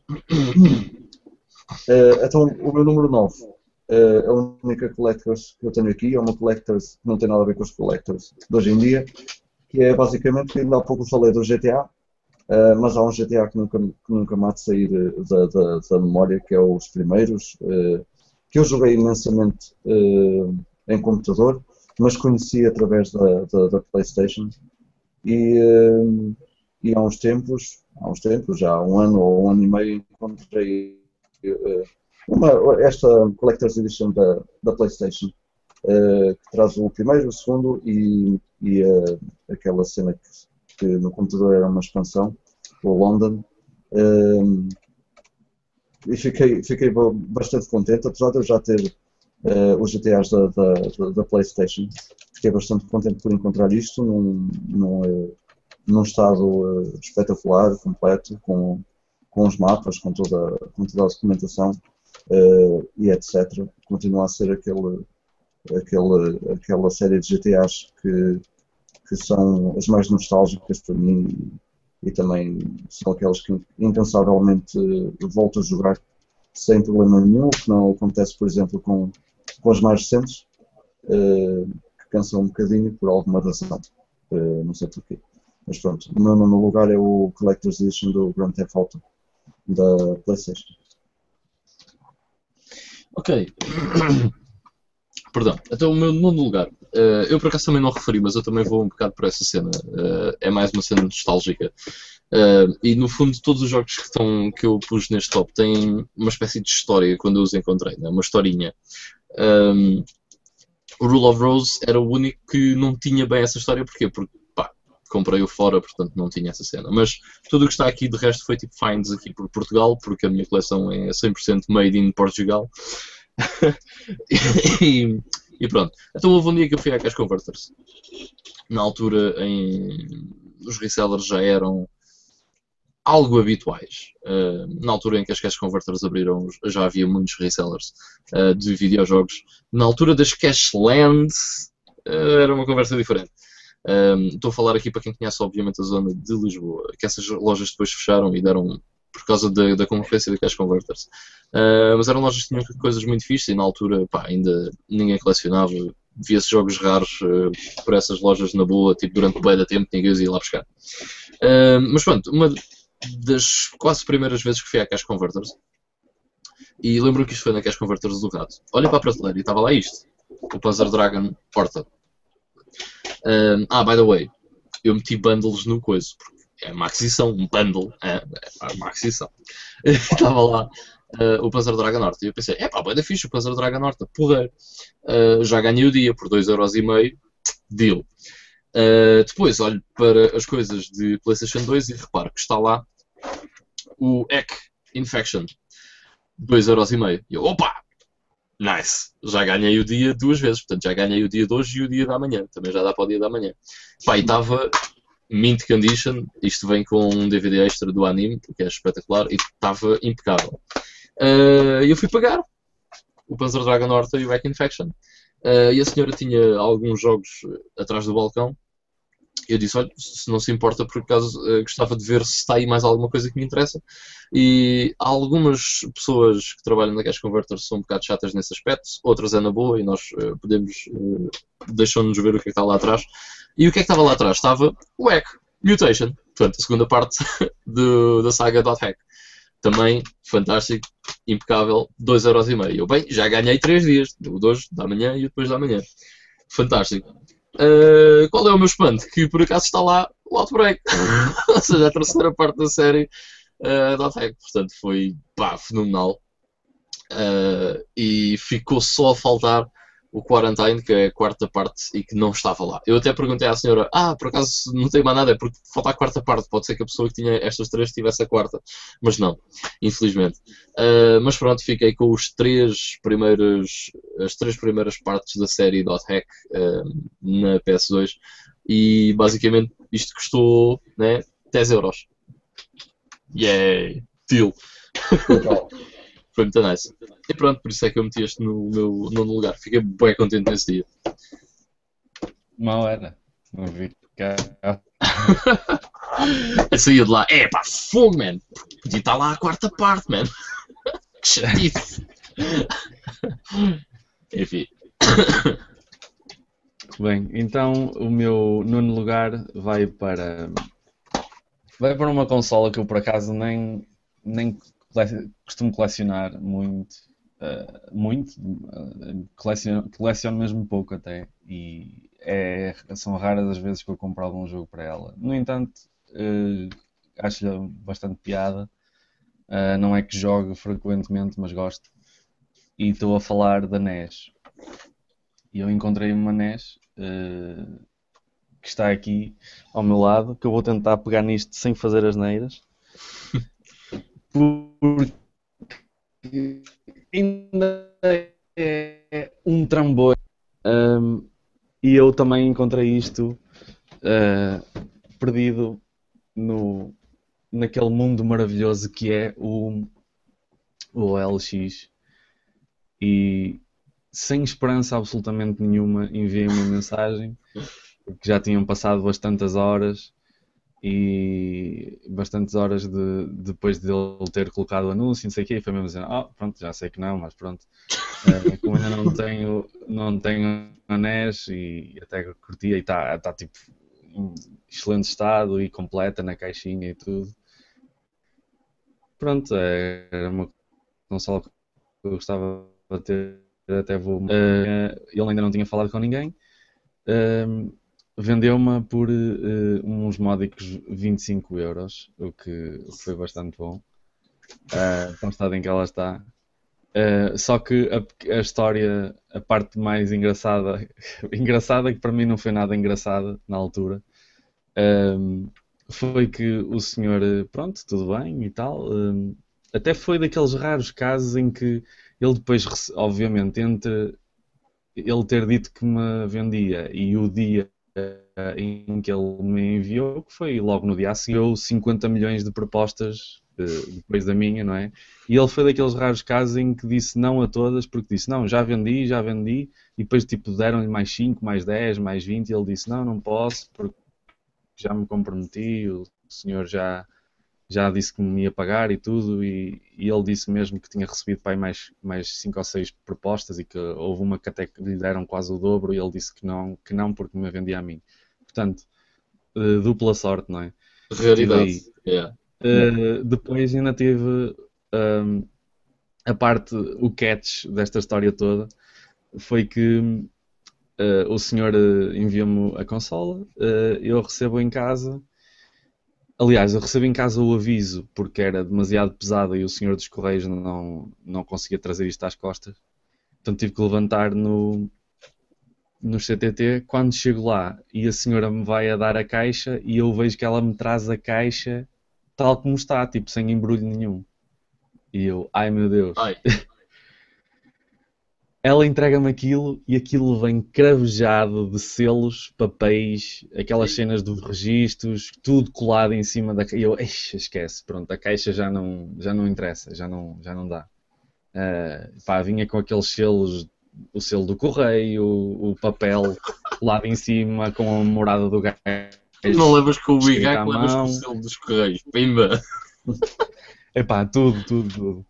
Ah, a sorte foi que hum, eu, com muita, mas mesmo muita paciência e um secador, ah, consegui tirar hum, os papéis ali com o secador muito, muito pacientemente ah, a derreter a cola e a tirá-lo, depois com um bocadinho de, de algodão e de, e de, e de álcool ali a tirar a, a cola toda. Pá, ele neste momento está, está em bastante bom estado, acho eu, para aquilo em que ela vinha.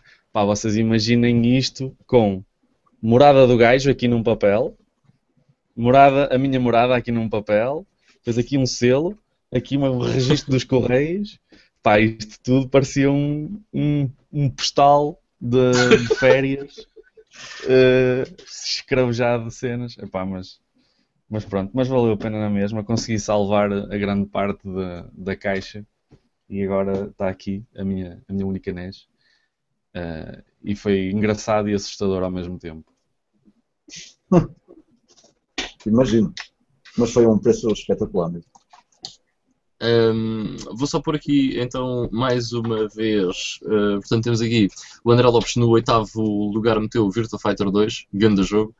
E o André, mas o Fred Strasher meteu uh, Super Nintendo com o Link to the Past. Pá, esse jogo é fraquíssimo. Depois, o Tsar PT uh, disse que uh, no, no lugar dele o Diddy Kong Racing da Nintendo 64. Very nice game. Melhor do que o Mario Kart. Só naquela, só para mandar a espinha. A espinha venenosa. Pronto. Pronto. Tinha que ser, não é? Claro, claro.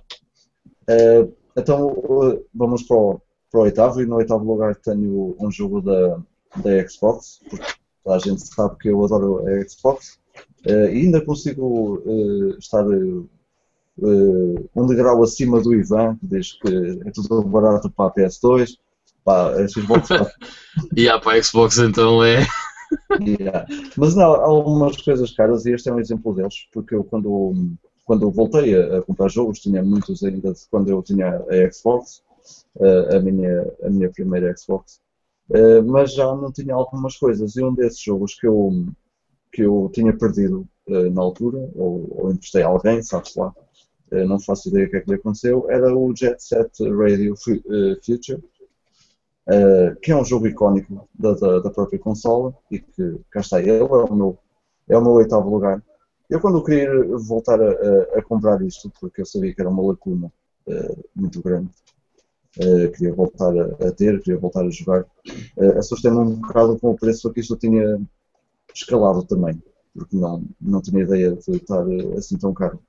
E a história por trás de- de- deste meu oitavo lugar é que por acaso encontrei uma espécie de de concurso entre alguns colecionadores, utilizadores, etc. E eu entrei nesse concurso e, portanto, este Jet Set Radio Future eh, veio-me parar às mãos a custo zero, o que foi espetacular, porque o jogo está, está também imaculado e, e- e completo. Eh, e consegui eh, compor essa, essa lacuna sem, sem ter que, de certa forma, dar eh, um dinheirão. Eu acho que é um bocado abusivo.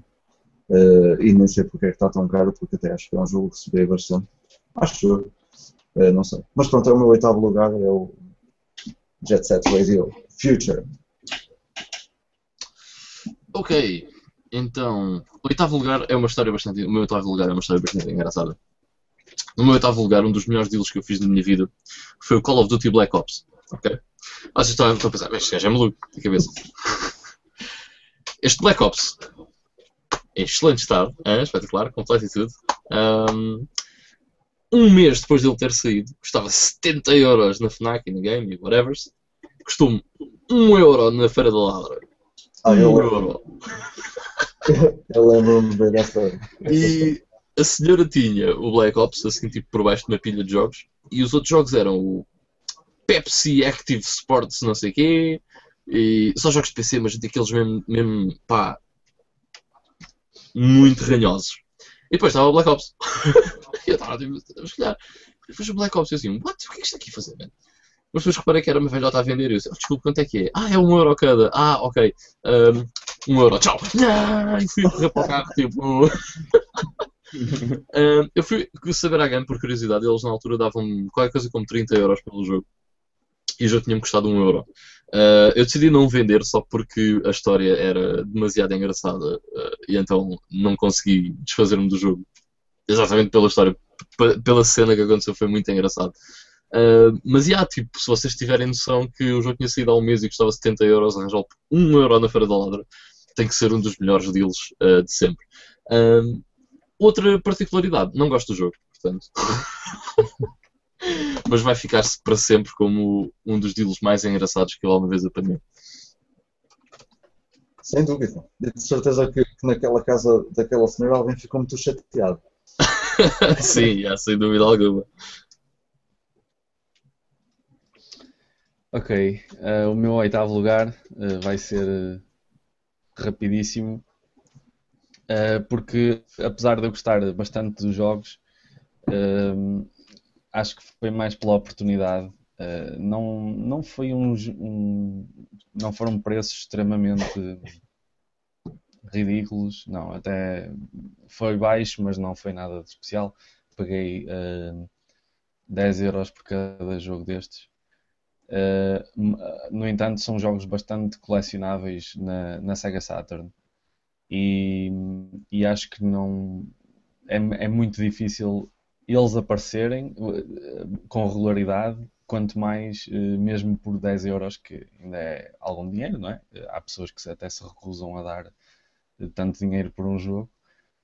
no entanto, eu estou a falar de três, de três joguinhos para a Saturn que eu acho que depois disso, até uh, se os encontrei uma vez ou outra, seria por preços muito, muito altos e imagino que a tendência seja para, para subir. Portanto, estou a falar de do, do Darius Gaiden. Ui, está um bocado brilhante. O Darius Gaiden. O outro Darius, da Saturn também, o Darius 2. E o Mistara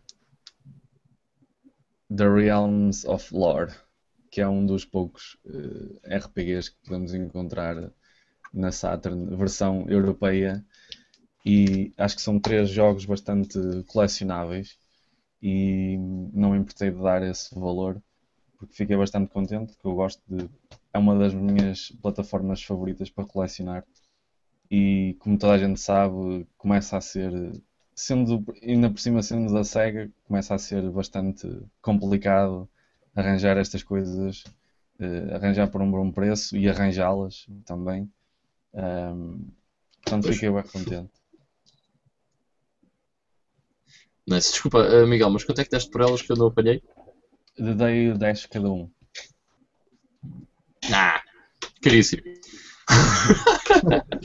não, muito nice. Por acaso Pá, nunca joguei eu... Darius, mas deve ser fixe.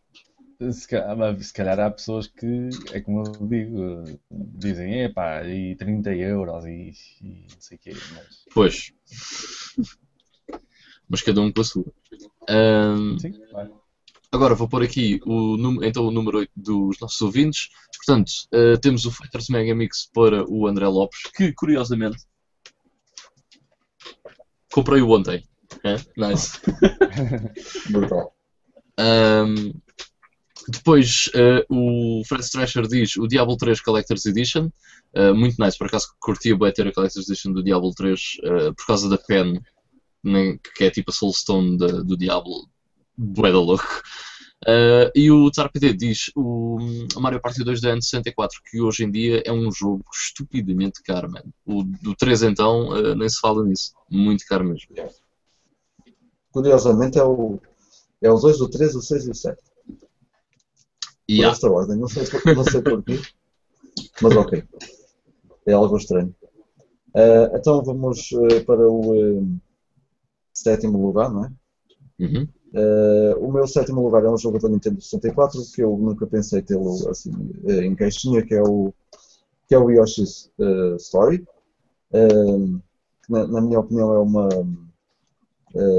é um, uma sequela espiritual ao, ao Super Mario World 2 e que eu conheci antes de, de, de, jogar na Nintendo 64.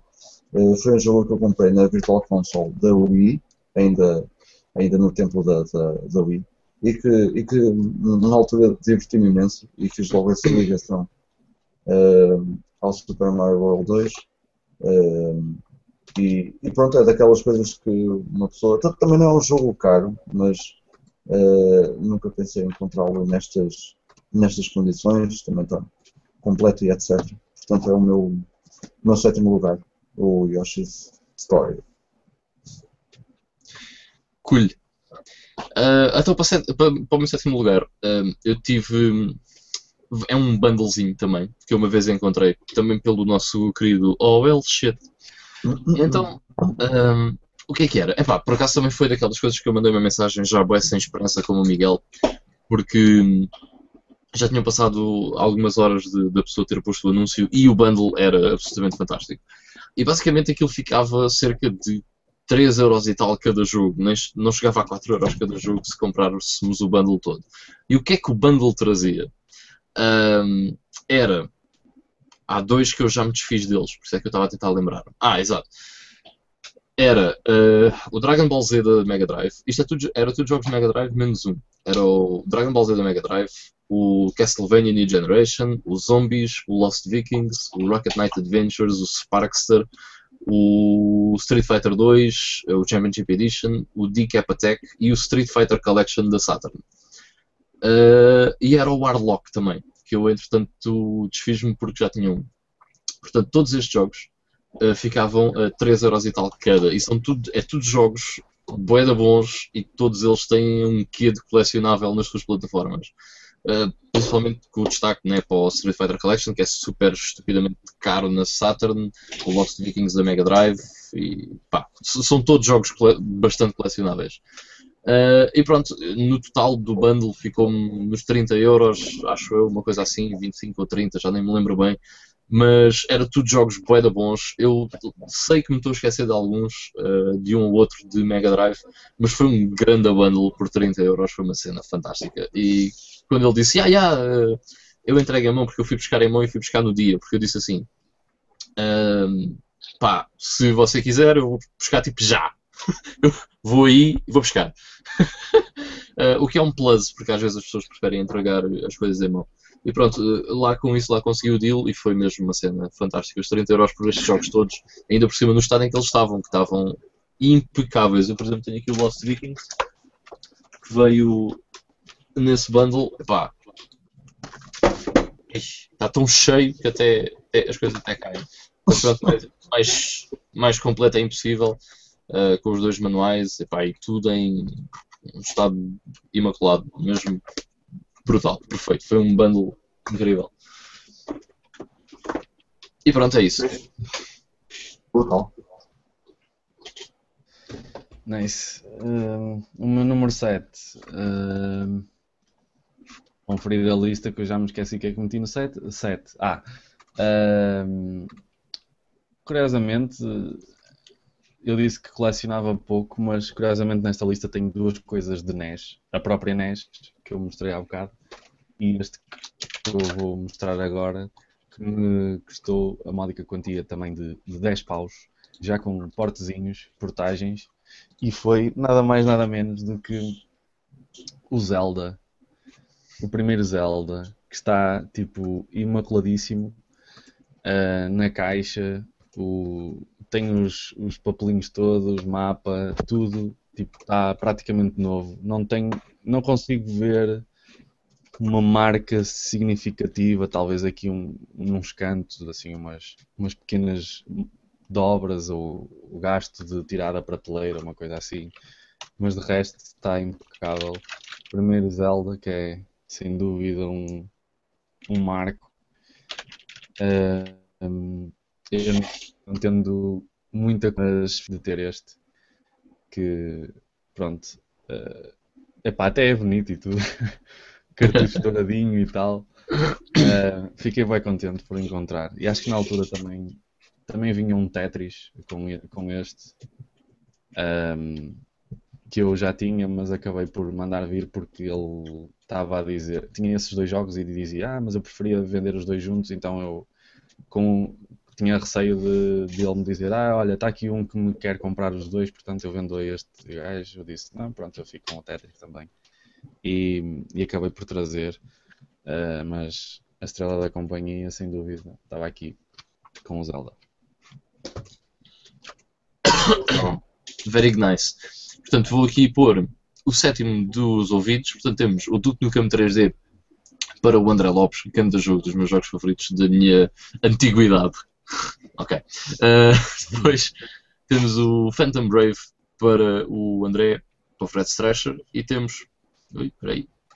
Para o TSAPT, uh, o Shin Megami Tensei Strange Journey, que é um jogo que eu gostava bué de ter, man. Isso é um grande, grande, grande jogo. Uh, tudo o que é Shin Megami eu quero ter. Até pode ser uma grande treta, mas eu não. mas por acaso Strange Journey é, é bom. ok, sexto lugar, muito rapidamente, é, é um jogo da Saturn e eu gosto imenso de puzzlers uh, e é o Baku Baku que também tem, tem muita ligação uh, à nostalgia. Era um jogo que eu joguei não na Saturn, porque eu não tive Saturn na altura, mas no, no, tinha, tinha a versão de PC. Também foi algo que, que perdi, ou, que se perdeu no tempo, alguns. Portanto, fiquei muito contente quando encontrei esta versão, que um, também não me lembro bem quanto é que ficou, mas sei que foi estupidamente barato. Uh, não me lembro mesmo, mas sei que foi muito mais barato do que se pode arranjar agora. Uh, e pronto, é sempre bom encontrar jogos da infância. Yeah. Uh, ok, então para o meu sexto lugar meti outro bundle. Este é um bundle até recente, para quem segue o meu canal viu, viu este bundle. Um, e foi basicamente a minha namorada telefone e me disse assim: Olha, está aqui um rapaz que era um amigo dela, uh, de uma banda que ela tinha, e ele tem cenas de Mega Drive. E eu, ok. E ela disse: Vou comprar. E eu, tá bem.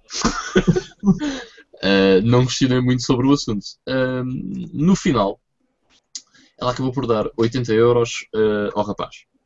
Então nesse bundle vinha, eu nem, não vou ter, não tirei estes bundles das prateleiras, né? senão ia estar aqui a desarrumar esta porra toda. Mas era o quê? Era uma Saturn em caixa, perfeitas condições, uma Mega Drive em caixa, das primeiras mesmo, perfeitas condições, tudo lá dentro. Depois, duas Virtua Guns da Saturn em caixa, perfeitas condições, completíssimas, com os manuais e tudo. E 22 jogos, acho eu, de Mega Drive, mais 11 jogos de Saturn, o que é que era, mais uma PS1 e mais uh, 3 jogos da PS1. E os jogos da PS1 eram Crash Bandicoot, o Adidas Sport Soccer e o Die Hard Trilogy. E depois na Mega Drive era o The Pirates of Dark Water, que é estupidamente raro, o Striker, Eternal Champions, Marco Andretti Racing, Mighty Morphin Power Rangers, Fever Pitch Soccer, Jungle Book, Mohamed Ali Heavyweight Boxing, Robocop vs Terminator, X-Men, NBA Jam Tournament Edition, Streets of Rage 2, Art of Fighting, Road Rage 3, e depois na Saturn, NHL 97, Battle Arena Toshinden URA, um, Ultimate Whatevers, uh, Fighting Vipers, Manx City, Die Hard Arcade, Athlete Kings, Iron Man, Exo, Manowar in Heavy Metal, Sega World Wide Soccer 97, International Victory Goal e Road Rash, fora 3 ou 4 ou 5 jogos que eu já não sei quantos é que eram, que eu entretanto me desfiz que estavam repetidos na minha coleção. Portanto, por 80 euros, isto tudo foi tipo. fantástico. Portanto, acabou por ser 3 consolas em caixa, 22, acho eu, jogos para uma delas, 12 jogos para a outra e mais 3 jogos para a outra. Por 80 euros é mesmo uma cena impressionante. Nem quero imaginar o teu número 1. Já vai ver. não, porque lá está, é como vocês dizem, acaba por ser uma cena mais uh, nostálgica e de. Porque assim, aqui vieram uma data de jogos, não é? E vieram alguns jogos muito bons. Uh, mas não posso dizer que tenha vindo, por exemplo, um jogo que eu adorasse ter, não é? Por exemplo, adorei ter o Pirates of Dark Water porque é um jogo raro e por acaso até é um jogo bom, que depois fui experimentá-lo e gostei do jogo.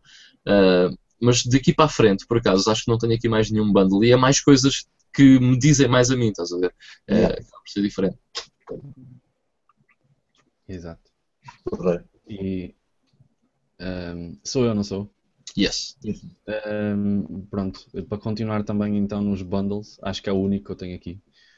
Ah, quer dizer, não, acho que tem para aqui outra coisa. Mas ehm, pronto, não foi assim um mega deal em termos de dinheiro, porque até tive que investir alguma coisa. E ainda bem que quem me vendeu isto me deixou pagar faseadamente, porque isto ia ser uma grande bolada se fosse, se fosse tudo junto.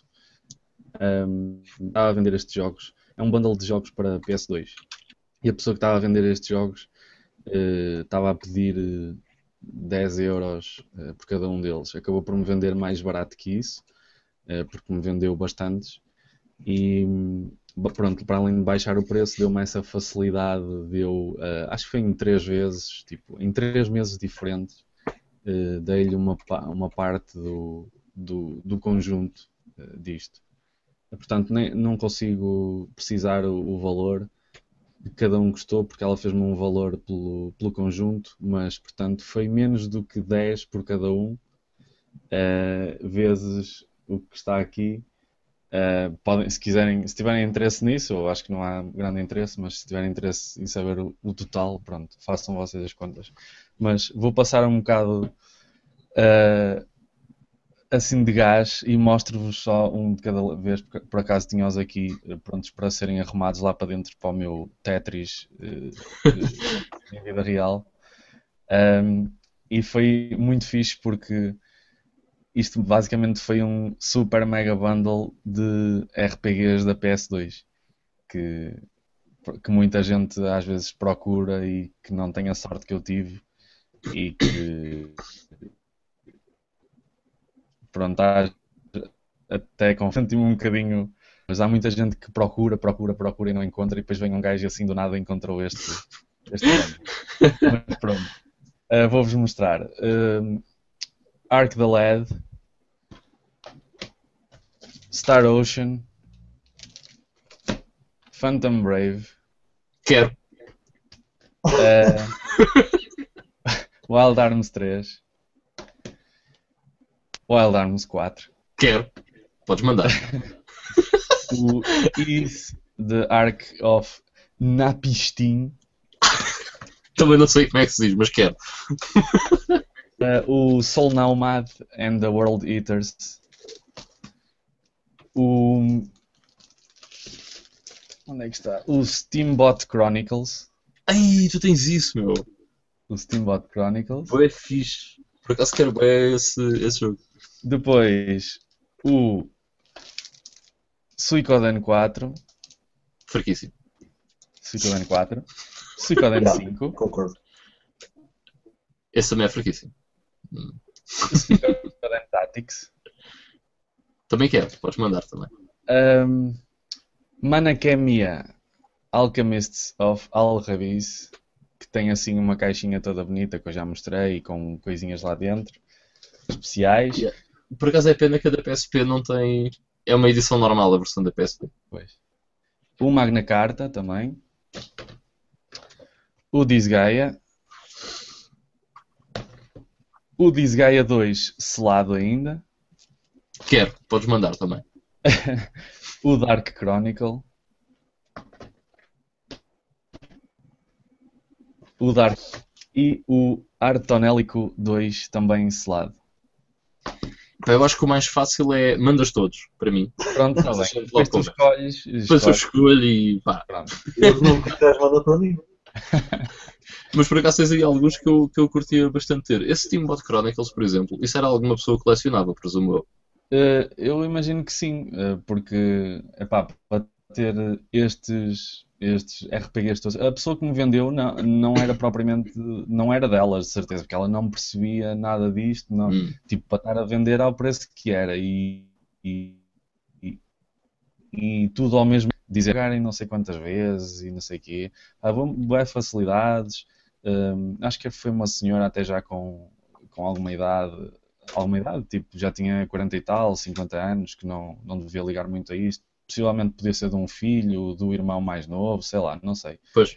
Um, e ela, e eu, alguém que lhe deve ter dito: Olha, pronto, desfaço disso, ou venda, e depois dás-me o dinheiro, ou uma coisa assim.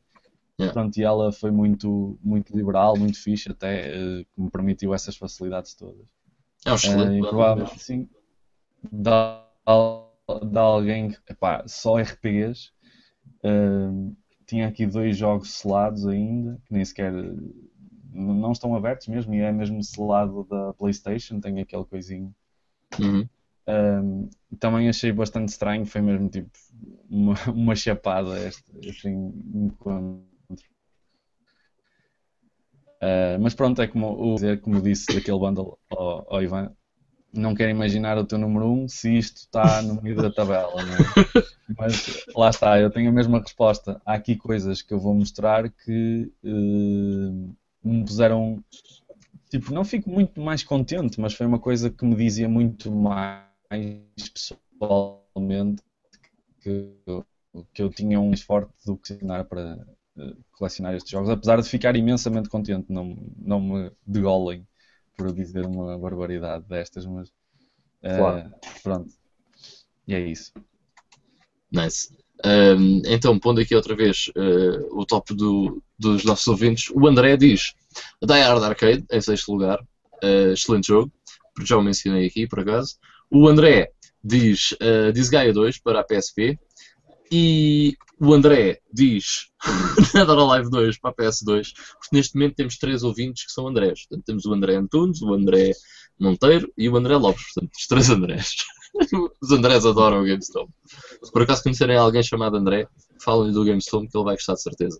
E o Tesaro PT disse Pokémon Alpha Sapphire uh, Limited Edition no seu sexto lugar. Eu acho que essas pessoas se deviam juntar para fazer o, o André Stone. É, o André Stone. Acho que isso é bastante interessante. Está perfeito. Ok, então vamos lá. Eh, o meu quinto lugar, muito rapidamente e muito simplesmente, é o Earthworm Jim eh, da Mega Drive, que segue mais aquelas aquisições nostálgicas. Foi um jogo que eu queria recuperar. É um jogo que também começou a escalar eh, um bocadinho os preços, acho eu. Eh, e fiquei bastante contente na altura em, em que o comprei. Eh, houve certas alturas eh, no meio das minhas aquisições em que se comprava muito pouca coisa, pelo menos eu comprava muito pouca coisa e normalmente ia sempre ao, ao sítio certo, aos jogos certos que eu queria recuperar e este é um desses casos. Ahm, e queria o ter neste, neste estado completo, portanto fiquei bastante contente. É o meu quinto lugar, o Earthworm Jim da Mega Drive. Nice. Então, nice. o meu quinto lugar ehm, vai para. ehm, pá, foi uma compra realmente muito fixe. E foi uma compra. É daquelas coisas que um gajo nunca está à espera de encontrar tal coisa, ainda por cima, estas duas coisas no mesmo dia. Não no mesmo sítio, mas no mesmo dia. Então o que é que foi? Eu fui à cache da, da Amadora e foi a primeira vez que lá tinha ido. E a primeira vez que eu entro na cache da Amadora, que não se chama Cache Converter, eu não, agora não me lembro, o que é que eu encontro? O Tombi, da PS1. Hum, epá, foi um bocado caro ainda, ainda foi um bocado caro. Paguei 2 euros. Mas a cena é. Mas a cena é, eh, isto diz-me imenso porquê? Porque eh, foi um dos jogos que me fez comprar a PS1, foi o Tekken 3 e foi o Tombi. Porque vinham do Demo One da PlayStation, que vinha com, com a PlayStation quando se comprava, não é? Eh, e foram os dois jogos que me fizeram comprar a PS1. Eu, o Tekken 3 tive original, o Tombi só tive copiado, e portanto foi espetacular ter encontrado isto uma cópia, eh, uma cópia disto por 2 euros. Foi mesmo muito, muito, muito fixe. Uh, depois, a outra é uma que também tem bastante piada. Portanto, a Cash Converter estava a vender, uh, estavam duas big boxes uh, de PC a 2,5€ cada. A Cash Converter de São Sebastião. E uma das big boxes que lá estava não era bem uma big box, era uma ultra box. Que era o quê? Era a Battle Chest do Diablo 2. por 2,5€. E ela está novinha, man.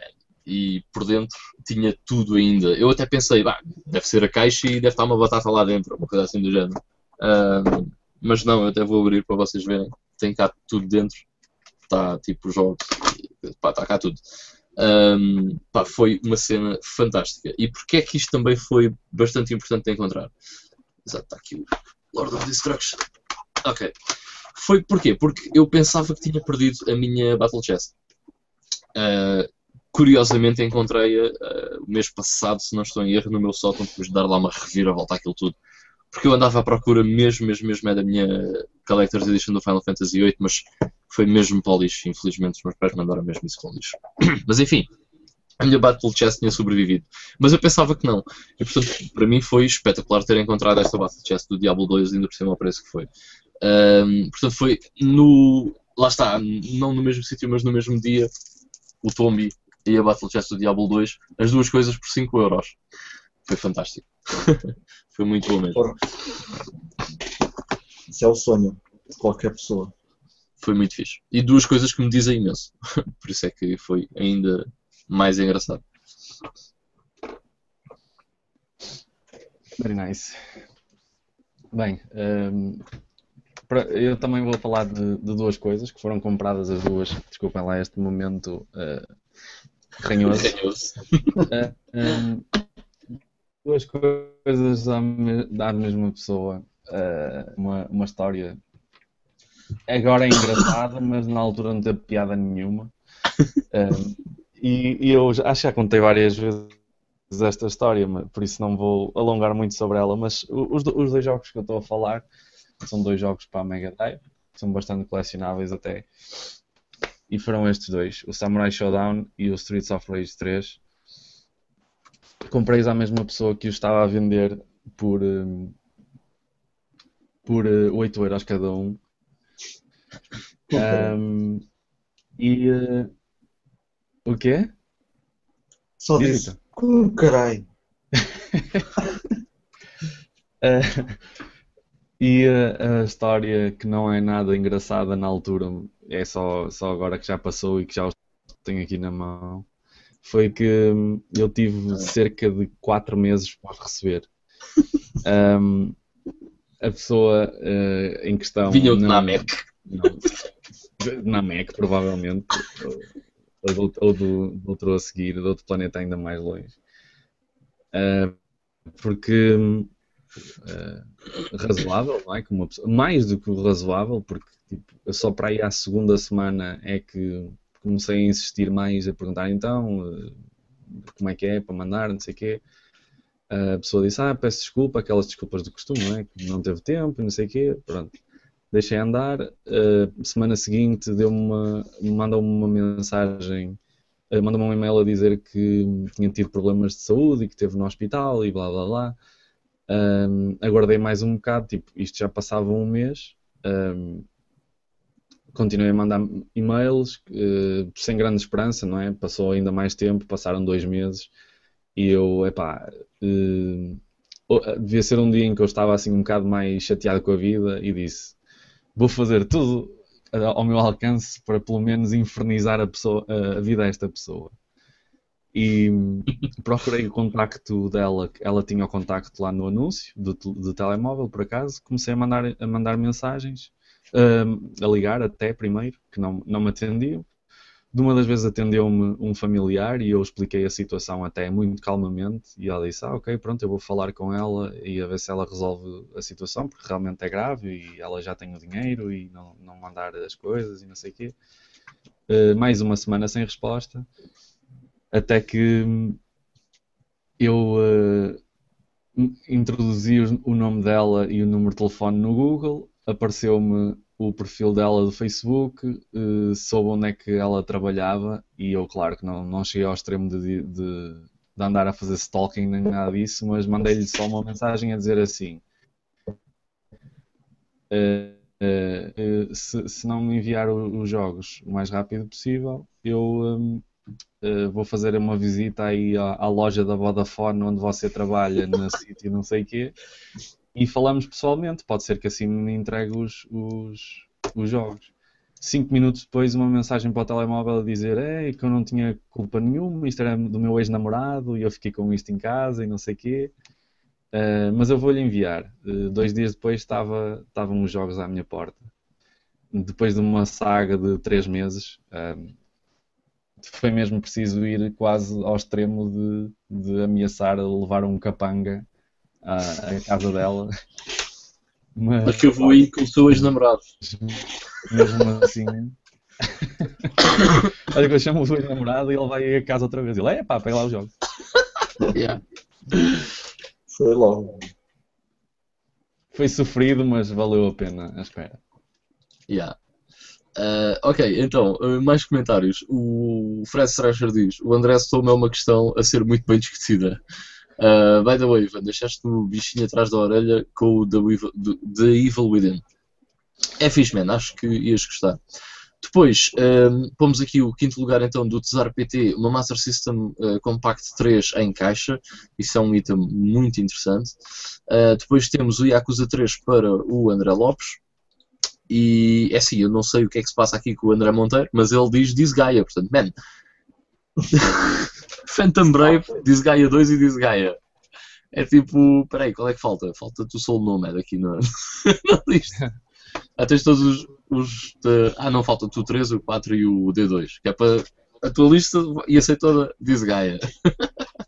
Estou a brincar contigo. Ok, depois o André Antunes também diz WCW NWO Revenge, que eu sei que é um dos jogos favoritos dele porque ele adora a Nintendo 64 e adora jogos de wrestling, e então isto era o melhor de dois mundos para ele. E pronto, é isso. Prossegue, Vitor. Brutal. Então, uh, eu para o meu quarto lugar tenho o único bundle que pus aqui. Os meus três primeiros lugares são novamente jogos uh, soltos e importantes para mim, mas uh, em relação ao quarto lugar, é um bundle e foi numa das minhas saídas normais, não sei se fui às compras ou assim qualquer coisa, a um sítio aqui perto, a outra, a uma cidade. Estavas a ver brócolis e de repente lá no meio estava. Sim, sim, brócolis. Encontrei lá um. Não, é uma cidade aqui perto, portanto não, é, não foi cá, digamos assim. E eu entro numa lojinha uh, que vendia jogos uh, recentes e por acaso uh, deu-me um flash e perguntei à senhora se não tinha jogos antigos. Ao que ela aparece-me com caixotes. e eu trouxe muita coisa nesse dia lembro-me de, ter deixado cerca de 70 euros, acho que foi 60 ou 70 euros, deixei na loja. Uh, portanto, é o que podem comprar hoje em dia, por exemplo, uh, por um jogo de PS4, uh, numa loja qualquer, mas eu por esse preço trouxe. Final Fantasy Anthology, que ainda está selado hoje em dia. Não queres trocar por um aberto? não. Estou Super uh, Ghosts and Ghosts do, do Game Boy Advance, que também, por acaso, não é um jogo nada barato. Quero, este, pode falar para mim. Este já está aberto, também vinha selado, Fantasy Star uh, Online. O Crazy Taxi 2. Também quero, podes mandar. Este ainda está selado, Shenmue, que eu até disse à senhora, olha, aqui isto é mais grosso, mas é só um. Ah, está bem. E fez-me o preço normal. Ai, caldrabão! uh, Epá, tu viraste para a senhora e dizeres isto é mais grosso, mas é só um, não sei, parece um Isto é excepcionalmente grosso, mas é só um na mesma. Eu não, não sei o que é que ela pensou, mas. Uh, uh, além disso, ainda, ainda trouxe mais uh, dois ou três jogos de PlayStation 1, que são jogos banais, mas vinha tudo selado. mais um ou dois da Dreamcast também. Uh, trouxe um volante da, da Xbox original na caixa, um volante da, da Dreamcast uh, na caixa. Ambos os volantes não, não eram, não são, uh, não são originais, não são da marca, mas são volantes, é sempre fixe. E o Point Blank da PlayStation, naquela big box com a com a, com a pistola da, da Namco, nem me lembro do nome agora. A G-Con 45. A, a, a G-Con Exatamente. E, e o Point Blank também vinha, não, não estava selado, mas uh, o jogo estava selado lá dentro e com a papelada toda e a pistola, a arma dentro dos plásticos e tudo. Portanto, acho que foi, dentro do, dos bundles, acho que foi o negócio da minha vida, sem dúvida. E é isto o meu quarto lugar. Very nice. Então, o meu quarto. Ah, o meu quarto é este aqui. Então, mais uma vez, as cash converters tinham aberto há pouco tempo, eles ainda não sabiam o que é que estavam a fazer, ainda hoje não sabem, mas naquela altura ainda sabiam menos. Um, e então o que é que eh, eu fui à cache do hum, rato, porque hum, tive teste nesse, nesse dia, mas o Ivan fazer testes é 5 estrelas. As outras pessoas demoram 2 horas, o Ivan demora meia hora. Fantástico, não sei qual é que é a cena. Às vezes calha cocó.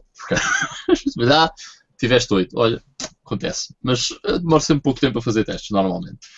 Uh, e como era típico, demorei bem pouco tempo a fazer o teste. Uh, e então decidi, no intervalo que eu tinha até a outra aula, ir à Cash Converters uh, mais próxima, ou digamos até aquela que estava aberta na altura que foi a primeira que eu conheci, foi a do rato. E quando eu chego lá, o que é que lá estava? Estava o F-Zero e estava isto.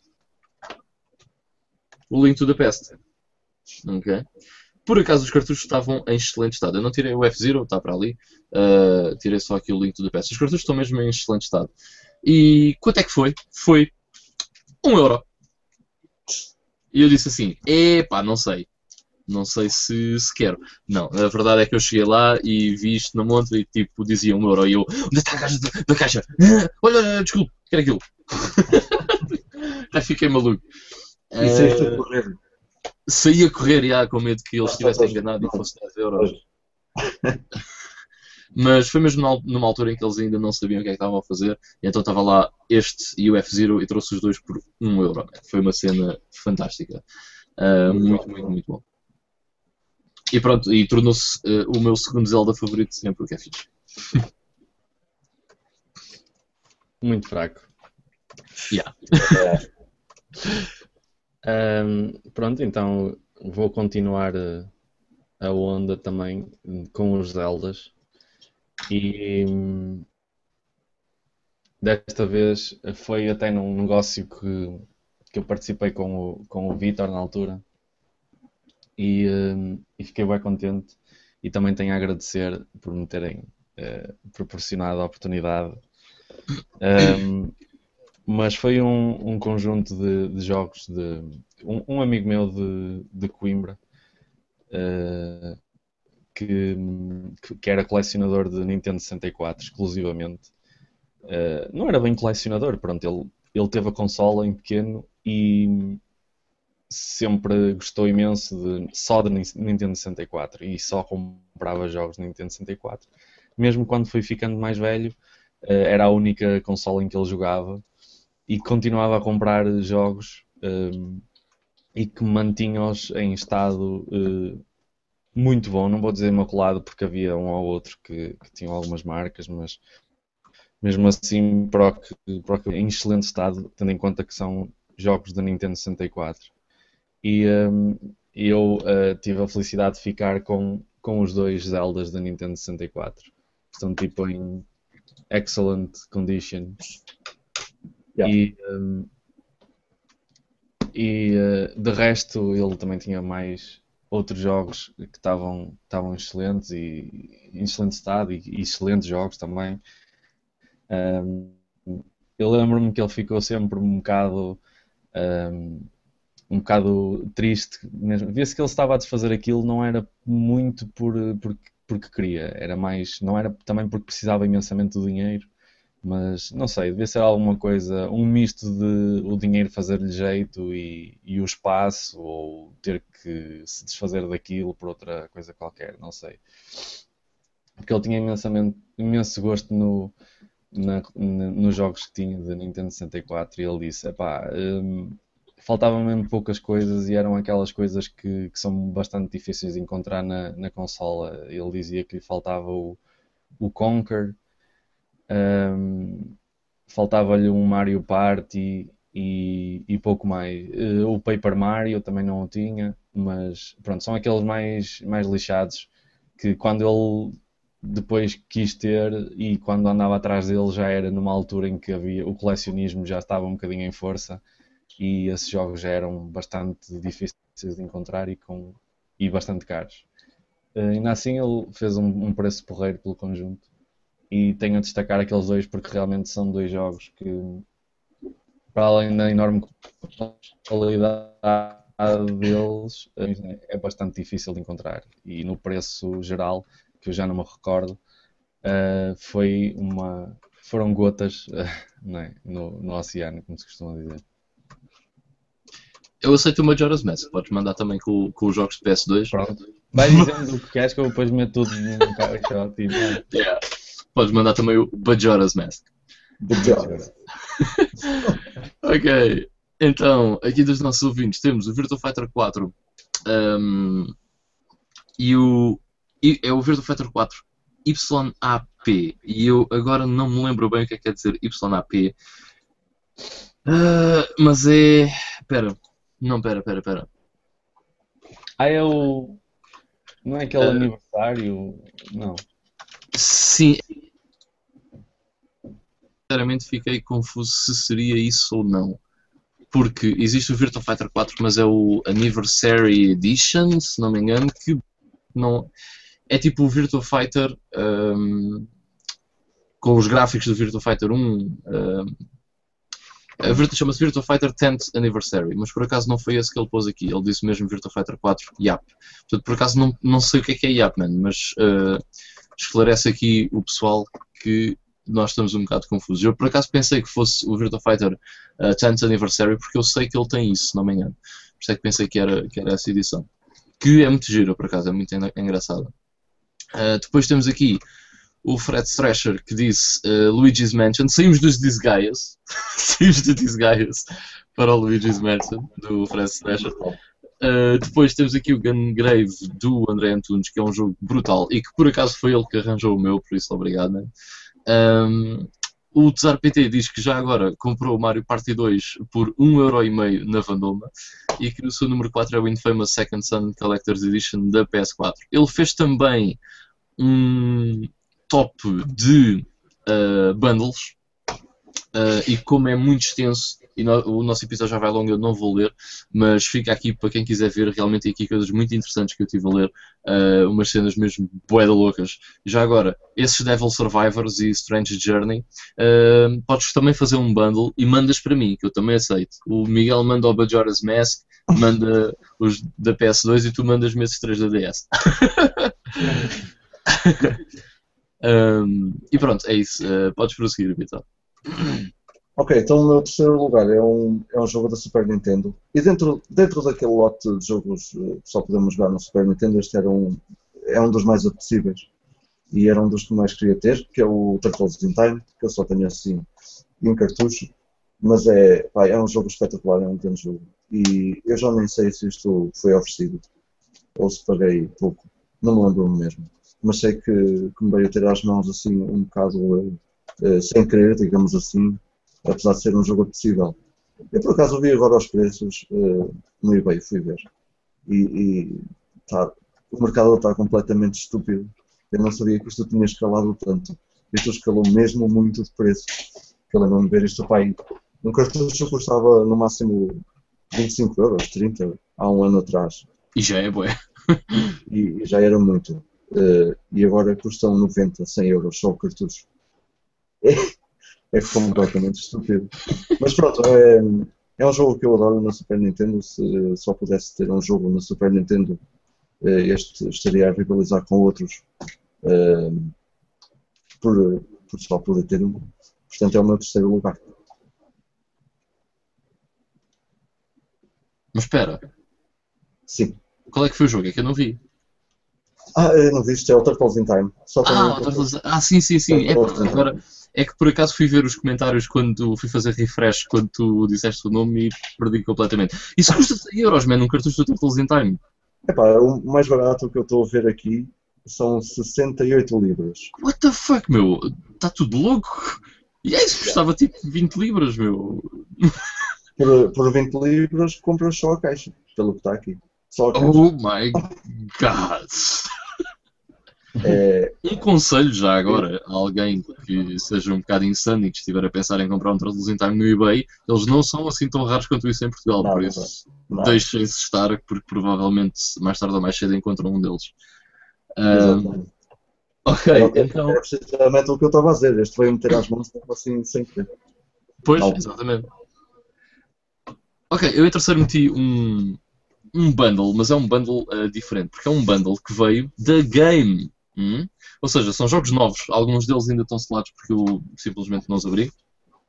Um, e isto é engraçado porquê? Porque é na game, portanto eu paguei, eu fui a uma loja retail e paguei por estes jogos. Um, e como devem estar a perceber, paguei pouco, não é? Foi, foi uma cena engraçada. Então, que jogos eram esses? Assim, os dois mais whatevers era o Darkness 2. Na altura, estes jogos eram, tinham acabado de sair, praticamente. O da Darkness 2, o Borderlands 2, ok? Eram dois jogos que tinham saído há muito pouco tempo nessa altura e que são edições normais, mas pronto.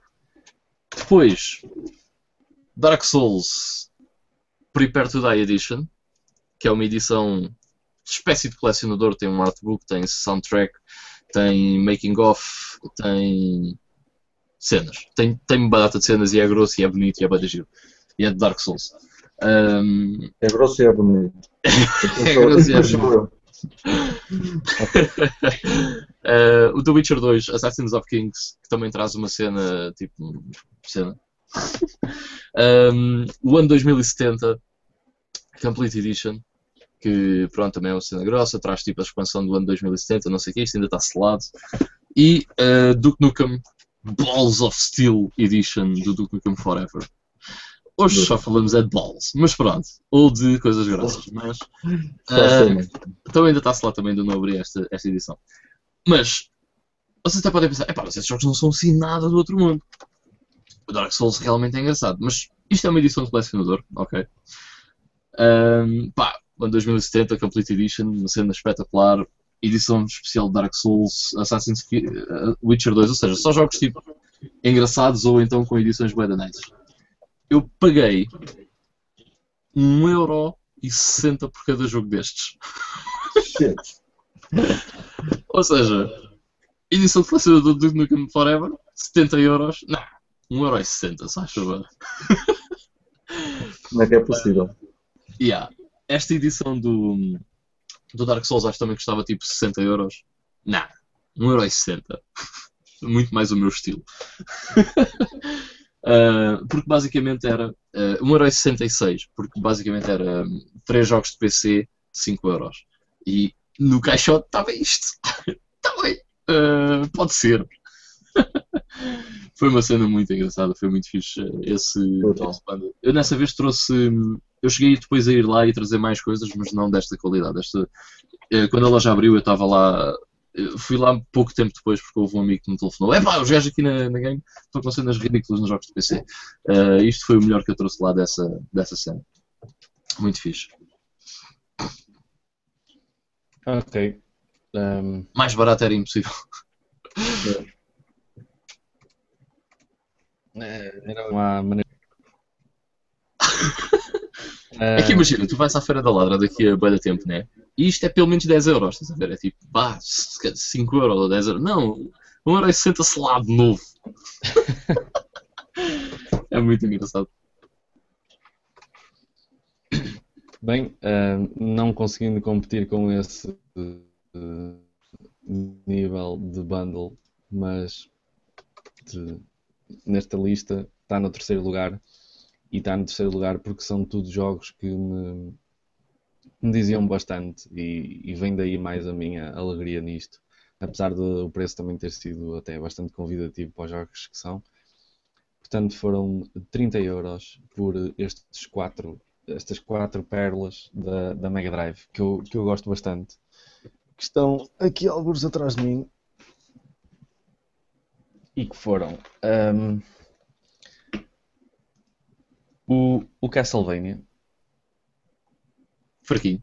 E eles estão todos completos e tipo mint condition, as capas estão muito bem conservadas, os manuais tudo em boas condições.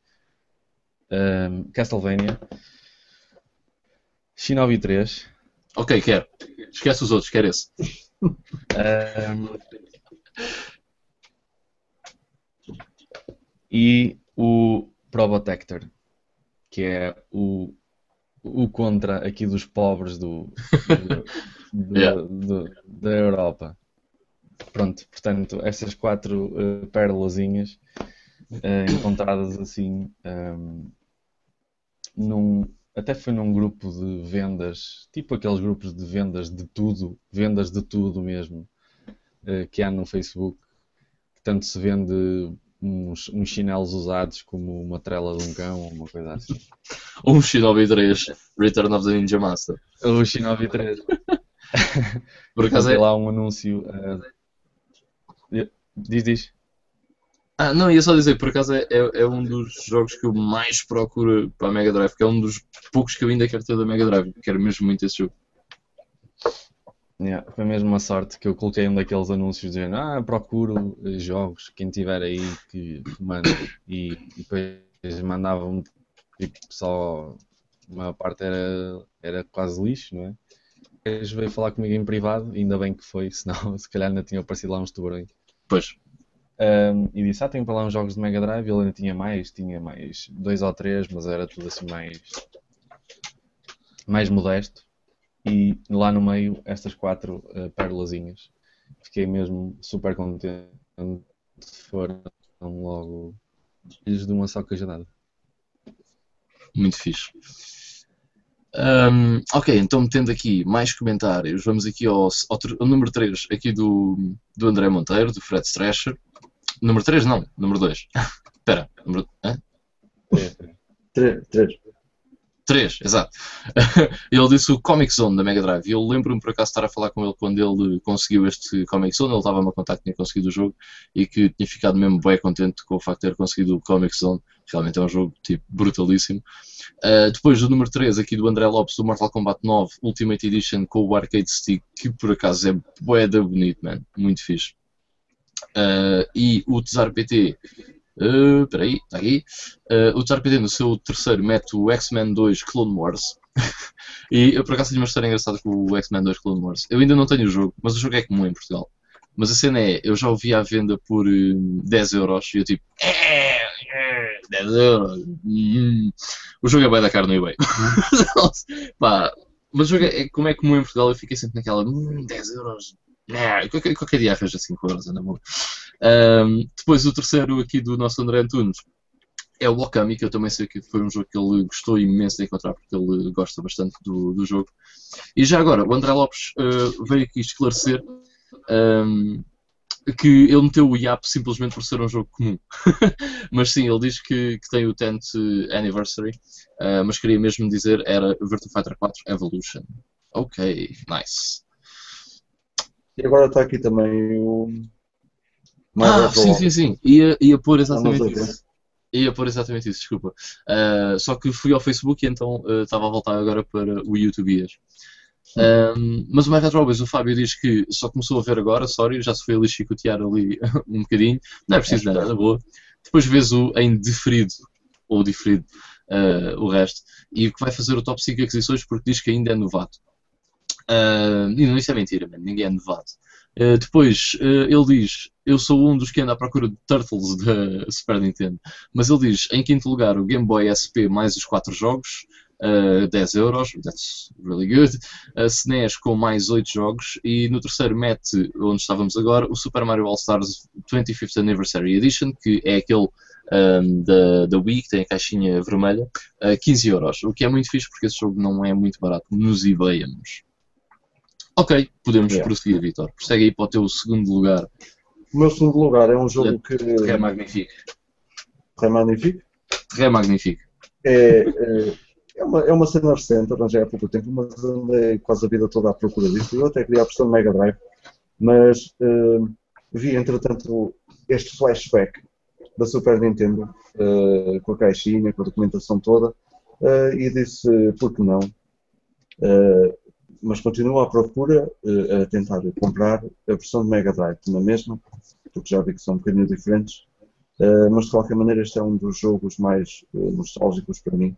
Foi um dos primeiros jogos que. Um dos primeiros não, mas foi um jogo onde perdi imenso tempo na, na Mega Drive. é um jogo que.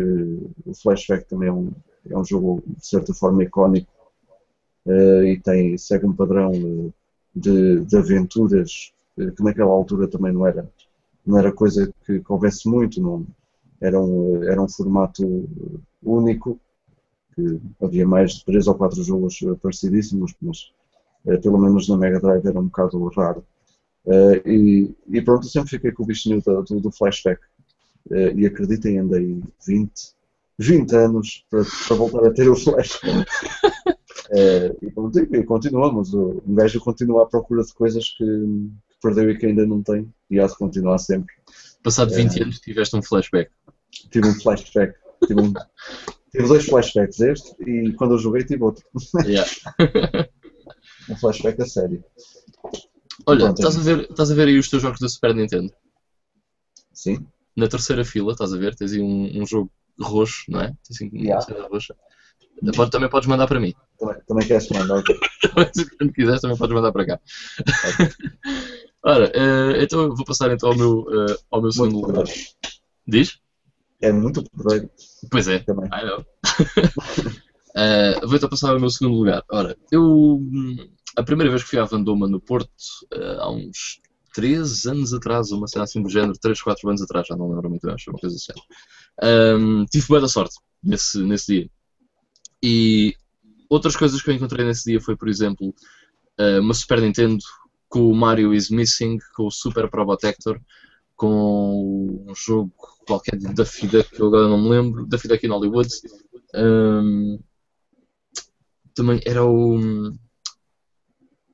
Hey, man. Roadrunner. Hum, epá, eram assim uns, uns quantos jogos. hum, por 20 euros. Uh, por acaso não fiquei com tudo, fiquei apenas com o Mario is Missing uh, e com o Super Probotector. My bad, devia ter, mas era comprar tudo, uh, tinha sido muito mais fixe. Mas pronto, dei tipo 5 euros. Uh, encontrei duas Nintendo 64, ambas funcionais, em perfeito estado, com o Super Mario 64 e com o Pokémon Stadium, uh, por 10 euros. Uma ficou para mim outra ficou para o, para o André Antunes, para o meu amigo, que estava comigo. Encontrei. Encontrei mais uma ou duas coisas assim também muito fixe, mas a melhor, man, foi. Uh, eu estava a ver uns vinis com a minha namorada, não sei o quê, de repente olho para trás para ver o que é que se passa. Uh, e está um gajo a sacar tipo de um saco daqueles tipo do lixo, está a sacar isto assim de lá de dentro. E eu tipo, epá, isso é, isso é uma NES. Fui lá ter com ele, uh, por acaso já tinha, já tinha uma porque a minha namorada tinha uma completa na caixa, felizmente, foi a custo zero, portanto está na minha coleção hoje em dia. Mas ele estava a sacar isto assim, da caixa e assim, epá, espera aí, Olha, desculpa, quanto é que é? Uh, ele, epá, 5 euros levas tudo. E eu tipo, not bad. Então trouxe a Nintendo uh, com dois comandos, o Wii Zapper, ai, o Wii Zapper, uf, Jesus, O Zapper. o Zapper NES uh, para jogar o Duck Hunt. Uh, depois trazia três jogos, era o, o Super Mario and Duck Hunt, uh, trazia um, o Super Mario Brothers, foi esse? Não, trazia o Super Mario Brothers e o Duck Hunt uh, no mesmo cartucho. Trazia um que é de aviões, que eu agora não me lembro o nome. E o Red Racer. Trazia uma cópia do Red Racer. Um, e pronto, por 5 euros, man. Tipo, espetacular. eu nem queria acreditar. Uh, e o gajo estava a tirar isto do saco e eu disse, ah, ok, eu fico com isso. E ele nem sequer tirou tudo do saco. Aliás, eu nem sabia que isto tinha jogos. Eu só vi isto e ele disse 5 euros. E eu, tá bem. Não, depois é que fui ver o que é que estava. Olha, isto tinha dois jogos e cá dentro estava mais um. Estava o de aviões cá dentro uh, da consola. Pá, yeah, grande cena. Isto é, um, é NES espanhola, by the way. Portanto, yeah. Muito fixe. Foi uma find muito engraçada. Ok. Um, segundo lugar, não é? Um, o segundo lugar. Hum, onde é que ele está? Aqui atrás de mim. O segundo lugar foi uma das um, primeiras, sim, para aí o sexto, sexto jogo que eu tive para, para a Dreamcast quando comecei a colecionar mais a sério. Um, e foi comprado a um senhor que tinha para aí uns 10 jogos da Dreamcast à venda, uh, todos com o mesmo preço, que é mesmo aquela cena de quem não não deve, não deve ter sido o dono original dos jogos, portanto uh, pegou naquilo, estou assim no o anúncio a dizer uh, deixa cá ver um preço à sorte que eu quero. Então, 15 euros. Então tinha todos os jogos a 15 euros, tipo um Chuchu Rocket a 15 euros, um Sonic Adventure a 15 euros, 15 euros.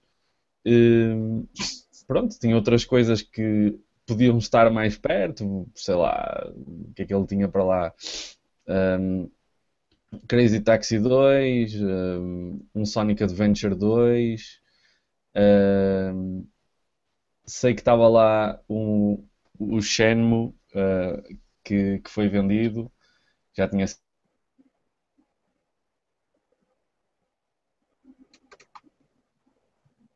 Oi? Miguel? Aconteceu alguma coisa? Perdemos o Miguel. Uh, pois parece que sim, ele ainda está aqui, mas. Ficou frozen in time. Completamente. Bem, vou então dizer aqui alguns comentários, porque aproveitamos enquanto o Miguel está parado no tempo. Um, o Sega J. Rua diz: Eu não me lembro bem as aquisições de forma a fazer um top 10, mas posso dizer o meu top 2. Marcou-me um pelo orgulho de ter levantado o cu da cama e ir à procura das coisas e paid off. Um, que foi o Streets of Rage 3 por 5 euros. E o outro é um bundle da Sega Saturn Mark I, Sega Virtua Stick, uh, Namco Arcade Stick, Virtua Gun, MD Multi, Multitap, uh, SS uh, Sega Saturn 3D Pad, Sega Manacer, uh, Mega Drive 1 mais Mega CD2 mais 32X 15 euros. Oh my fucking god, meu. What the fuck? Jesus. Isso é um ultra bundle, meu. Que cena inacreditável. Este bundle deixa, deixa os nossos bundles na vergonha total. Completamente, meu. Fantástico. Portanto, o Charrua chega, escavaca tudo. É o Charrua escavaca tudo agora. Um, mas uh, já agora, um abraço para a Charrua. Eu sei, temos de jogar um Street Fighter Alpha 2 uh, eh, e vamos fazer isso brevemente no Supercade. Uh, depois vou pôr então aqui o segundo do André Lopes é o Mortal Kombat Deception. o segundo do Fred Thrasher é o Persona 3 Portable Edition, que por acaso é uma edição muito engraçada, gosto bastante. Um, embora a versão de PS2 seja, seja melhor. Um, o do Tsar PT, o Jade Cocoon da PS1, que ele diz que ainda não chegou, mas eu espero que chegue, espero que chegue tudo bem, porque é um jogo de PS1 e normalmente vem todo partido. não estou a brincar, mas de vez em quando acontece, mas eu espero que chegue tudo bem. Uh, e do André Antunes, o Here Comes the Pain, tal como eu disse, ele é um mega viciado em fã em jogos de wrestling. Uh, e ele adora o Here Comes the Pain, tal como eu, por acaso, é um dos meus jogos de wrestling favoritos. Eu não gosto muito de wrestling, mas foi um dos que eu joguei. E pronto, se calhar prossegues tu, não é, Vitor? Uh, sim. Ah, uh, não chegaste a dizer do My Retro Hobbies? Ah, não vi, não vi. É, é uma Mega Drive. Mega Drive. Ah, é porque eu tinha, tinha ideia que tinha lido todos. Peço desculpa. Exato, ah. uma Mega Drive em caixa. E os Mega Drives em caixa são bem bonitas. Awesome. Então vamos para o nosso uh, primeiro lugar, o Miguel. Uh, entretanto, vamos ver se, se volta, uh, mas já confirmei que ele está mesmo offline, portanto, alguma coisa aconteceu, mas vamos então prosseguir, para não ficar muito longo. E eu vou já passar ao meu primeiro lugar. E o meu primeiro lugar é o Street Fighter 2 Special Champion Edition da Mega Drive. Uh, mas há uh, uma razão muito especial para eu ter posto este jogo em primeiro lugar. E então, uh, em forma de história, corria o ano de 2003, ou 2004, ou por aí, entre 2003 e 2005, digamos assim, e deu-me uma vontade enorme de voltar a jogar Street Fighter 2 como eu jogava antigamente na Mega Drive. eu ainda tinha a minha Mega Drive 1 nessa altura, mas tinha o cabo escapacado e não conseguia jogar nela. Então, uh, já nessa altura fui atrás uh, de uma, em algum site que por essa altura já existiria, que não sei bem se já era o OLX ou se era outra coisa parecida. e acabei por comprar uma Mega Drive 2, funcional, e noutro negócio qualquer comprei o Street Fighter uh, 2, uh, este aqui, o Special Champion Edition. Portanto, eu tenho isto em primeiro lugar porque foi este jogo que fez com que eu hoje em dia tenha isto tudo que está atrás de mim. Foi o jogo que me fez uh, ter o bichinho de ter as coisas que eu tinha anteriormente. Uh, Fez-me ainda mais gostar de videojogos e de retro gaming. Um, e, e, pronto, foi, foi basicamente este jogo que, que impulsionou uh, a acontecer tudo o que a partir daí uh, aconteceu, que fez com que comprasse jogos em vez de droga ou assim qualquer coisa. yeah. Portanto, é esse o meu primeiro lugar por uma razão uh, absolutamente espetacular e, e, e, brutal. E já temos Miguel. Já temos então, pessoal, não sei o que é que se passou, a net deve ter marado assim durante um bocado. Vocês ouviram alguma coisa do que eu disse? Uh, houve uma altura em que parámos de te ouvir, portanto, basicamente, se calhar começa o teu top 2, o teu segundo, porque o Vitor já disse o primeiro, porque nós fomos adiantando. Uh, ah, okay. Fizeram bem, mas já agora diga-me qual é que é, porque eu não ouvi. Uh, o Street Fighter 2, Championship Edition. Sim, nice. este aqui, Miguel. E a minha razão simples é porque foi este jogo que me fez uh, começar a colecionar. Muito fixe, nada melhor do que isso. É verdade. Uh, pronto, eu não, não, sei se chegaram a ouvir alguma coisa, mas o meu segundo lugar foi este Shenmue 2. Um, que estava então naquele, naquele lote de jogos que o senhor estava a vender todos por 15 euros. Estava um, lá este, estava lá o primeiro também, uh, que infelizmente já não estava disponível. Um, mas que era muito mais fácil de arranjar e que eu depois arranjei até uh, um, também a um preço semelhante. Uh, e é, inc é incrível dizer que, que, se arranjou o Shenmue 2 não só por esse preço, mas por uh, primeiro que o Shenmue 1. mas fiquei bem contente. até agora fica aqui como uma daquelas pérolazinhas que eu tenho mais uh, orgulho de ter por causa disso, não é? Também é uma coisa difícil de se ter e pela situação caricata até de. Epá, tinha lá mesmo tudo que era mais ridículo, tudo a 15 euros. Até ser desde demos custavam 15 euros. Yeah. Fine. Uh, por acaso tem piada. Uh, o meu primeiro lugar não é esse, mas por acaso vou mencionar porque até me esqueci desse bundle. Mas foi uma vez um bundle em que eu comprei uma Dreamcast em caixa novinha, man. Impressionante, está mesmo impecável. E foi uma data de jogos. E foi para o Shenmue que eu me lembrei, porque foi uh, nesse bundle vinha Soul Calibur, Ed Hunter, Chuchu Rocket, curiosamente, porque eu ainda não tinha, uh, Fantasy Star Online, Virtua Striker, Shenmue 1, Shenmue 2, uh, Sega Rally 2 e mais. E acho que era só isso. E o Virtua Tennis. Uh, esse bundle custou-me 30 euros. Também foi uma cena brutal. Eu por acaso esqueci-me completamente desse, desse bundle. Uh, ok, então o meu primeiro uh, é uma cena bem nostálgica e bem fixe, porque é assim. A minha prima tinha uma consola que eu queria bastante, na altura, que era uma Sega Saturn. Eu queria bem uma Sega Saturn, mas depois joguei Tekken 3 e decidi que queria uma PS1, fuck da Saturn. Uh, e tive uma PS1. Mas pronto, sempre fiquei com o bichinho da Saturn. Então houve uma vez que eu, em casa da minha prima, lhe disse: uh, É para meu, por acaso já não tens a tua Saturn, tipo, já não usas, tipo, não me queres dar e tal, porque stuffs és fixe e tal, na boa. E ela disse: Ai, ai, ai, tipo, está no sótão, podemos ir lá buscar e levas, até levas uma mais antiga que lá está. E eu, tipo, yeah, ok, porra. Não fazia ideia de que console é que era. E que console é que era? Uh, era uma Super Nintendo. Uh, melhor do que ser uma Super Nintendo de borla, e uma Sega Saturn também, mas a, a Super Nintendo é, é, muito mais difícil de encontrar. Uh, para além de ser no Super Nintendo tinha uns 7 ou 8 jogos ainda com a Super Nintendo. E um desses jogos era bastante importante. Uh, eu sempre, desde que descobri a emulação, uh, na altura descobri a emulação por causa dos jogos de Pokémon, porque eu queria jogar outros jogos de Pokémon e por causa dos jogos de Dragon Ball Z, os Super Butoden da Super Nintendo. Quando descobri isso, eu joguei imensos jogos de Super Nintendo. E um dos jogos que eu mais joguei, exatamente devido a gostar do Final Fantasy, estava nesse bundle. E qual é que é? Isto ainda está aqui coisa para aí. Um dos jogos que estava nos jogos da minha prima era o Secret of Mana, da Super Nintendo. 0 euros por uma Super Nintendo, o Secret of Mana, e eram mais 6, 7 jogos uh, além do, do Secret of Mana. Uh, isto para mim é excelente porque é um jogo difícil de arranjar, sem dúvida, é um jogo um bocado caro, mas um dos primeiros jogos que eu joguei na Super Nintendo foi o Secret of Mana, porque eu quando andava a pesquisar sobre jogos tipo Final Fantasy, descobri que os Final Fantasies havia na Super Nintendo. E então fui pesquisar jogos do mesmo género, ou seja, RPGs, que também estariam uh, na Super Nintendo. Uh, alguns dos que encontrei foi, por exemplo, o Star Ocean, que na altura já estava traduzido para, para inglês. Já foi há boia de anos e já havia uma tradução do Star Ocean.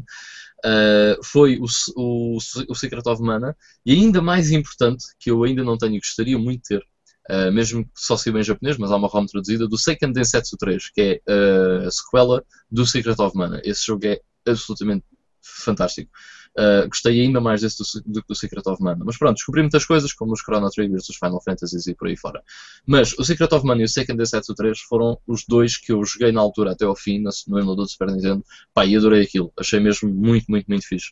Um, e pronto, por isso é que quando a minha prima me mostrou, tipo, ah, já tenho aqui esta, que é boa da velha, tipo, não presta para nada. Eu tipo, ah, uma Super Nintendo. Mas eu ando a escolher os cartuchos e de repente Secret of Mana. Eu não acredito, man. que cena mais brutal foi muito, muito, muito fixe. Portanto, yeah, Secret of Mana. E by the way, esta é uma das labels mais bonitas. Uh, não dá para ver bem, infelizmente, mas metam no Google. É muito bonita a label do, do Secret of Mana. Tal como a caixa do Secret of Mana é lindíssima. Excelente artwork. Este, é mais, agora... este, este é mais giro. Tu gostas? Ah, não, este é mais giro. esse, é, esse, é, esse é absolutamente espetacular e brutal, mas este, este é mais giro. Ainda, um, mas pronto, gostaria muito por acaso de ter hum, uma versão jogável do Seiken Densetsu 3. Uh, existe, por exemplo, a Time Walk Games fez uma versão que era o Secret of Mana 2, uh, que no fundo é o Seiken Densetsu 3, uh, mas em versão NTSC US e a Time Walk Games infelizmente já fechou. Uh, mas pronto, uh, no, gostaria na mesma de, de importar uma cópia desse jogo porque gosto imenso e não tenho nada associado a ele. Já agora, como tu disseste, Vitor, do, dos jogos de. o jogo do Street Fighter que te fez começar a colecionar, uh, a primeira coisa que eu comprei que eu poderia considerar a retro, na altura a PS2 estava no início, eu tinha, tive uma PS2 no lançamento e comprei uma Sega Saturn e este foi o primeiro jogo que eu comprei. o Last Bronx. Uh, pronto, foi tipo, a minha primeira peça de retro gaming. Isto deve ter sido para aí há mil anos atrás, portanto deixam-me fazer as contas. Há, foi no ano 2015. Não, estou a brincar. Mas uh, foi, se não me engano, em 2002, 2003 também. Mais ou menos na altura em que tu disseste. Uh, eu lembro-me que estava no décimo ano, portanto. Yeah. Foi em 2002, se não me engano, porque foi o segundo ano da PS2. Depois, a partir daí, eu não, eu não comecei logo a, a esbanjar dinheiro. Não, aos, poucos, assim, aos poucos, Até porque o gajo não tinha muito dinheiro. Depois... mas, mas é, é, é um início. Sim. Yeah. Ok, chegou então uh, o meu número 1. Um. E, uh, e, acho que é uma história já, que eu já, já contei aqui. Uh, não sei se contei no podcast, mas uh, lembro-me de falar nisto já uma, uma, uma ou duas ou três vezes, já não sei. Mas realmente foi algo que me deixou muito feliz. E, e acho que reúne aquelas, aqueles elementos de que falámos uh, durante os tops que fomos dizendo. Uh, a cena de, de, ter uma ligação forte pessoal ao, ao próprio jogo, a, a, a, parte de ter sido um bom negócio uh, em termos de, de financeiros, vá, é? de valor, um, e de ter uma, uma pequena história por trás, por trás dele, não é? Um, e uh, o meu número 1 um vai para o Skies of Arcadia da Dreamcast. Um, lá está, acho que reúne muitas das, das características que falámos. É? é? um jogo bastante colecionável, é um jogo com algum valor, um, não é fácil de encontrar um, e, uh, e eu gosto imenso do jogo. Ainda não consegui acabar também, infelizmente, porque eu mal tive o jogo, fui, fui logo, fui logo jogá-lo. Uh, só que foi numa altura em que, em que a minha Dreamcast uh, morreu, porque a que eu tinha na altura deve ter sido de alguém que não usou um único jogo original nela, então o laser uh, morreu pouco tempo depois de, vir parar às minhas mãos, infelizmente. Um, e eu, como não me interessava muito estar a, a jogar em backups uh, e já tinha a cópia na mão, acho que era um bocado uh, estúpido para mim uh, fazer isso. Então estive à espera de arranjar um, uma nova consola para poder jogá-lo. Só que agora, ainda, como ainda dou, com estas arrumações todas, ainda não tive essa oportunidade de pôr tudo direitinho. Mas está aqui para quando, quando eu tiver esse tempo, vou-me dedicar a ele a 100%. E um, a outra parte que, que eu digo que também é interessante da, do valor do que ele eh, custou realmente uh, foi uh, ele não custou dinheiro, foi uma troca. Uh, o, o, o, dono deste jogo tinha um anúncio no OLX e, e, se calhar foi por isso que ele, que ele sobreviveu. Ele não o queria vender. Queria o FIFA 13. Ele criou o FIFA 13. Não, isto já foi há algum tempo até. Na altura, se calhar, seria o FIFA 10 ou o FIFA 11. Um, não, mas ele, ele, tinha lá o anúncio e só queria trocar mesmo. Ele disse que já tinha tido imensas propostas. Eu perguntei-lhe, claro, obviamente, eh, primeiro quanto é que ele queria. Ele disse que não queria mesmo vender, já tinha tido imensas propostas pelo jogo, não, recusou tudo porque não queria, não queria vender o jogo. Um, então eu perguntei-lhe o que é que ele queria em troca, do género. Pá, é uma coisa tão boa e, tão, e, que me diz tanto que eu sou capaz até de ir procurar qualquer coisa que ele queira para lhe trocar pelo jogo. Se valer a pena, claro. E acho que valia, neste caso valia muito a pena. Ele disse, pá, eu agora deixei muito de, de como desfazer da maior parte das minhas coisas de Dreamcast porque só quero ter Nintendo qualquer coisa da Nintendo e a minha consola favorita neste momento é a GameCube. E estou a começar a colecionar para, mais para a GameCube, portanto tenho uma lista de jogos da GameCube que eu quero arranjar. E, e ele deu-me uma lista pai, com 6 ou 7 jogos que ele queria. E um deles era o Resident Evil, o primeiro Resident Evil.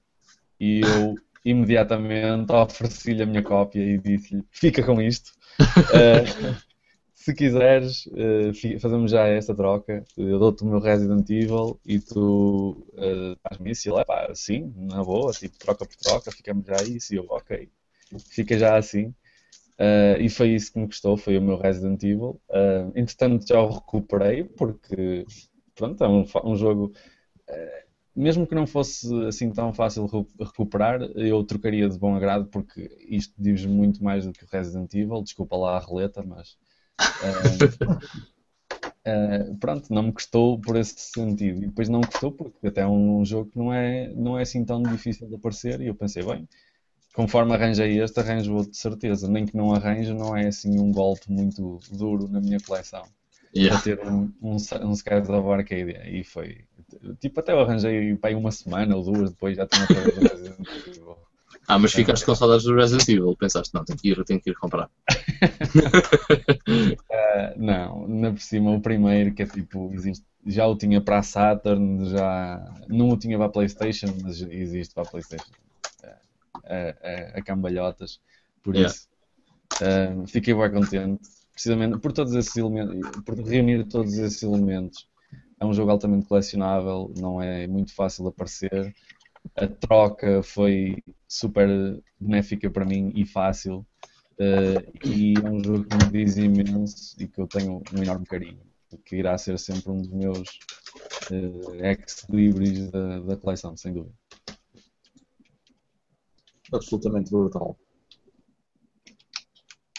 Muito ok, então deixamos aí então as nossas uh, escolhas. Não sei se querem adicionar mais alguma coisa. Não. Uh, não, quero só adicionar, portanto, os primeiros lugares dos nossos ouvintes. Ah, portanto, no My, no My Retro Hobbies, no Fábio, temos uma SNS em caixa, uh, não pelo preço, mas pelos momentos vividos, que é o mais importante, sem dúvida alguma. Uh, o André Lopes tem então a Dark Souls Limited Edition. Ele diz que foi a melhor compra de sempre porque não sabia o que é que era o jogo e eu sei que ele acabou por ser um mega fã do jogo porque já falei uma vez com ele sobre isso, porque eu também adoro o jogo. O Tsar PT diz o Tsar Big Box Lado, que é um jogo de PC, um RTS de PC, uh, que ele gosta bastante, e daí o nick aqui no, no YouTube dele. e do canal dele, portanto também podem ir ver o canal do, do Tesar PT, que está tá por aqui, se tiverem interesse uh, noutros youtubers portugueses, que deveriam, deveri, deveriam ter. Um, e o Fred Stresher, diz que um bundle de JRPGs da PS2, uh, que incluía o Rogue Galaxy, o Suikoden 4 e 5 e o Atelier Iris 1, 2 e 3. E eu, se não me engano, ele pagou 50 euros, uma vez estávamos a ter uma conversa sobre isto, se não me engano, ele na altura pagou 50 euros por isto, que é bué, bué, bué, bué de bom. Uh, e o André Antunes diz que realmente o melhor deal que fez foi o GTA V, porque teve boa horas de divertimento com aquilo, o que faz uh, bastante sentido. Um, ainda aqui o Rui Ferreira, aqui no Facebook, disse, uh, assim de repente sem pensar muito no assunto, depois de pensar fica indeciso. Diz, uh, em quinto, Ghost in the Shell da PS1, o Castlevania Area of Sorrow uh, do Game Boy Advance completo, por acaso também foi uma boa aquisição que eu, que eu fiz, felizmente. O Castlevania New Generation, o Castlevania Symphony of the Night Collector's Edition da PS1, a bom preço, embora assim caro, mas era um jogo que queria mesmo. eu tenho mesmo que me meter também nessa aventura. E ele diz que o primeiro um bundle um colecionador amigo que infelizmente estava com dificuldades financeiras, todas completas com caixas manuais, cabos, comandos, etc. Mania GOIS, portanto vou só ali uh, chorar um bocado para o canto. Mania GOCD, o Atari Jaguar, uh, Mega Drive 1, Mega Drive 2, Mega CD 1, Mega CD 2, 32X, Super Nintendo, Master System 1, Uh, e ainda lhe ofereceu uma NES e uma porrada de jogos completos para cada uma das plataformas. O preço foi justo para ambos. Um, pá, se quiseres trocar isso por uh, um carro, uh, avisa que eu estaria interessado na troca. Realmente é material mesmo top, top, top, top. Uh, e pronto, é isso. Pronto, é isso. E nós também descambámos aqui um bocado no tempo. Isto hoje foi da GameStone Limited Edition também. que é um bocadinho mais, mais comprido, teve direito a, a, a um DLC que adicionou aqui uma expansão de tempo eh, e, portanto, eh, tivemos aqui mais um bocadinho. De qualquer maneira, eh, temos aqui ainda algumas pessoas a ver até. Agradecemos imenso terem estado desse lado. Quem, quem não viu e quem está a ver em diferido, muito obrigado também. Lembrem-se que é sempre fácil ver o podcast, podem ver aos poucos. O YouTube agora até guarda o momento em que vocês ficaram e depois continua, o que é espetacular, sempre a ajudar os pobres. E portanto, vemo-nos na próxima semana. Em princípio, vamos continuar a gravar sempre ao domingo, portanto, à, à data marcada, digamos assim. Eu faço anos no sábado, domingo posso estar em coma, ainda não sei, mas uh, pode ser outra vez. Olha, então já que fazes anos, Sim. manda lá o cartucho da O, o cartucho roxo, não é? Exatamente. Se eu faço anos, vocês é que têm que mandar para mim. Não, pá, é ao contrário. Ai, meu Deus. Uh, ok, então vá pessoal. Muito obrigado por terem estado aí desse lado e até a próxima. Tchau, pessoal. Fiquem bem.